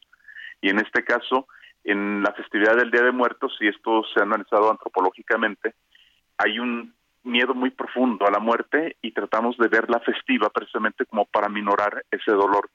Por eso lo ves en esta idea de conectarte con el otro mundo para que te digan cómo es y la incertidumbre sea menor. Lo adornas con diferentes símbolos, diferentes colores festivos, precisamente porque la muerte se simboliza como oscuridad, como pérdida, como una especie de un gris permanente. Y en este caso lo celebramos, lo celebramos de esa manera para evitar el dolor que nos va a producir o que nos produce la muerte. Es algo muy profundo. El dolor está presente, pero es un dolor, ahora sí, que lo volvemos festivo. El, ¿cómo, maneja una persona ese dolor? O sea, ¿hay alguna forma o nada más tenemos que pues, aprender a vivir con él? No, hay diferentes formas. Lo primero que eh, se han dado diferentes diferentes formas. En las comunidades es el acompañamiento. Esta parte de la novena, sobre todo en ciertos rituales católicos, la novena sirve como este acompañamiento ir aminorando el dolor. En otros tipos de ascripciones religiosas lo que hacen es, tienen un periodo de duelo precisamente para irlo acompañando. Pero ya en la, en, digamos, en la modernidad lo que tenemos ahora son esta, la tanatología, que es esta idea del bien morir, del acompañamiento a morir y a morir bien, es decir, que el dolor tanto para los que se van como para los que se quedan sea menor. Y este acompañamiento tiene que ver con una parte médica, psicológica, pero también social. Entonces, a final de cuentas tenemos diferentes formas de poder aminorar este dolor. Lo que mucho tiempo no vimos, que era que las comunidades eran importantes y siguen siendo importantes, sobre todo los núcleos familiares, de ese acompañamiento, de ese de esa forma de irlos, de irlos siguiendo en esta superación del duelo. Porque si ustedes se fijan, después del funeral, la gente, el más cercano, se queda sola. Y es cuando llega la soledad más profunda. Y siempre hay un familiar presente. Por eso, durante la pandemia, que no podíamos hacer nada de esto, ni siquiera acompañarlo, se profundizó el dolor y se profundizó esta necesidad de los ritos funerarios, pero también del acompañamiento posterior para minorar el dolor. Entonces, lo hemos hecho socialmente a partir de estas redes social, de estas redes de acompañamiento familiar, de amistad, pero también ya hay mecanismos institucionales y médicos también para acompañar este, este dolor. Doctor Felipe Gaitán Alcalá, investigador de la Universidad La Salle, gracias por, por ayudarnos a entender esto que me parece que es muy, muy importante para todos en lo personal. Un fuerte abrazo.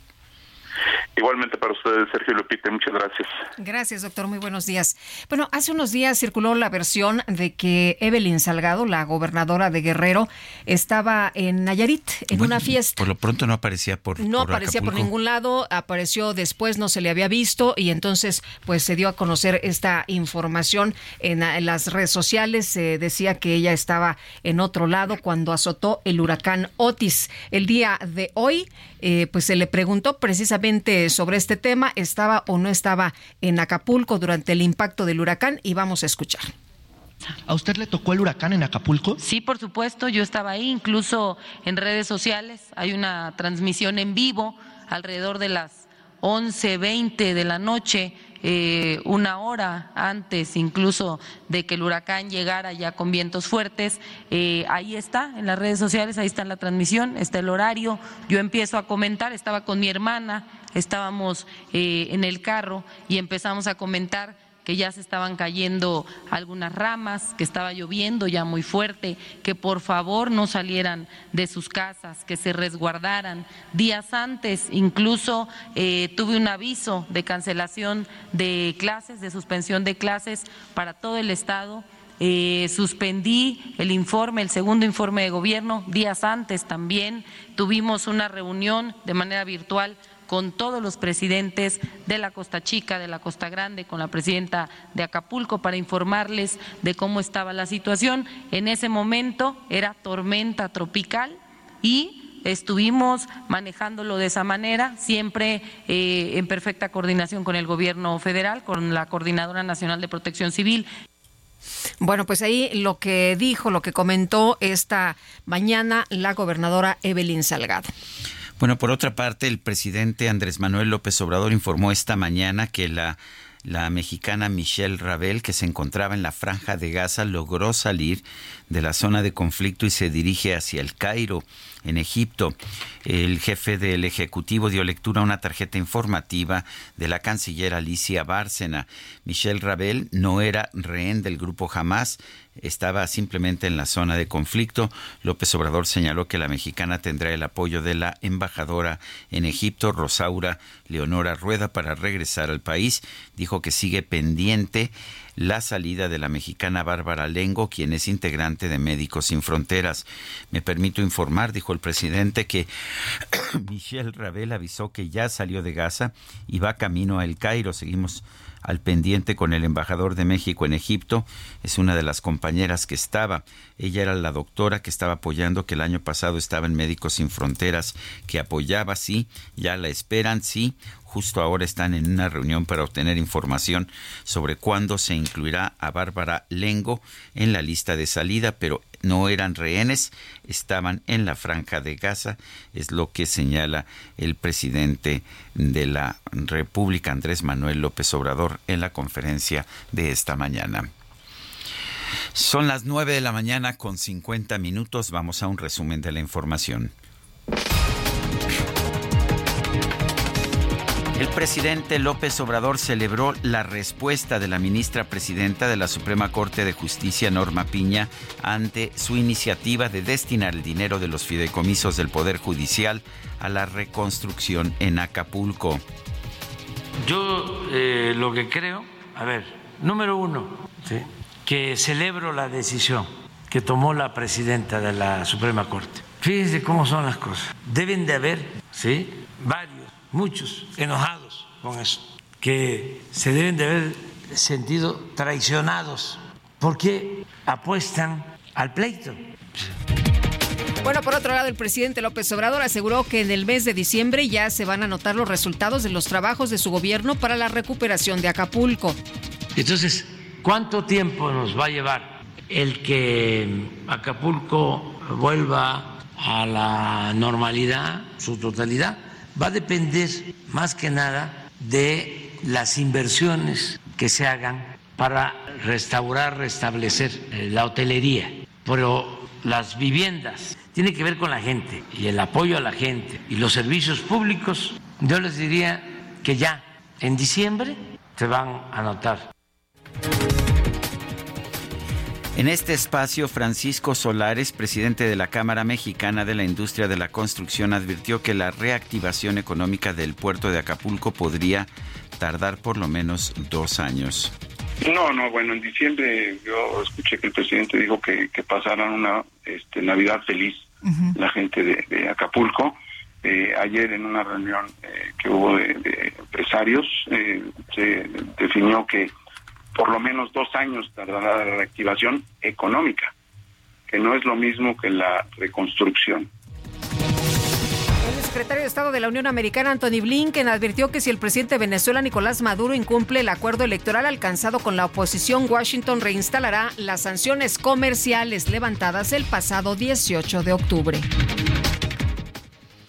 El gobierno de Jordania anunció que va a retirar inmediatamente a su embajador en Israel como protesta por la ofensiva militar en la franja de Gaza. Y el Papa Francisco llamó a la comunidad internacional a no olvidar a las poblaciones de los países y regiones que actualmente enfrentan guerras como Ucrania, Palestina e Israel.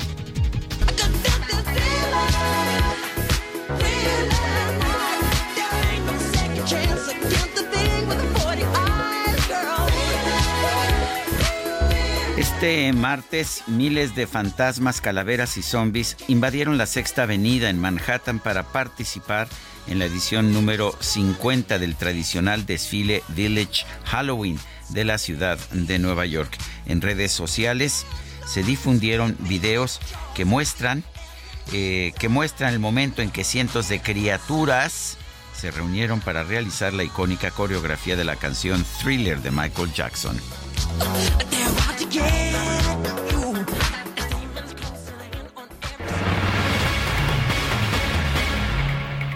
Qué crees, Guadalupe? ¿Qué pasó? Que se nos acabó el tiempo. Bueno, pues no seas así. ¿No? ¿Por qué?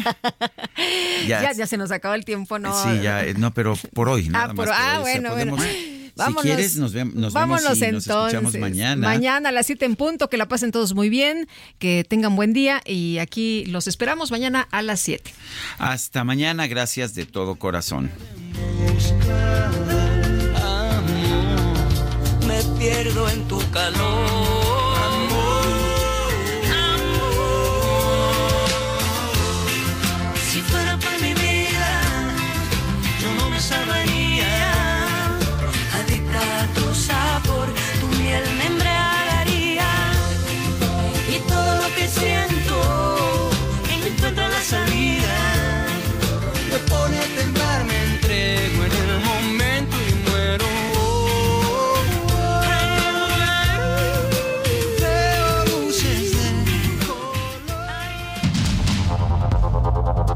Heraldo Media Group presentó Sergio Sarmiento y Lupita Juárez.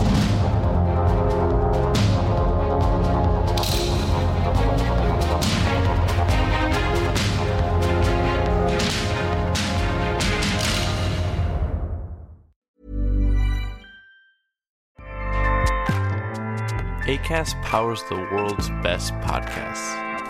Here's a show that we recommend. The Real Housewives is a guilty pleasure for most, but if you're looking to not feel guilty about that pleasure, tune in to Everything Iconic with me, Danny Pellegrino, where I break down all the messy moments and behind the scenes antics of Bravo's popular franchise. And on Everything Iconic, I also interview celebrity guests like Kelly Ripa, Kiki Palmer, Drew Barrymore, Cameron Diaz, and more about their guilty pleasures, their past work, and so much more. So if you're pop culture obsessed and find yourself watching way too much reality TV like me, tune in to Everything Iconic with Danny Pellegrino wherever you listen to podcasts. ACAST helps creators launch, grow, and monetize their podcasts everywhere. ACAST.com.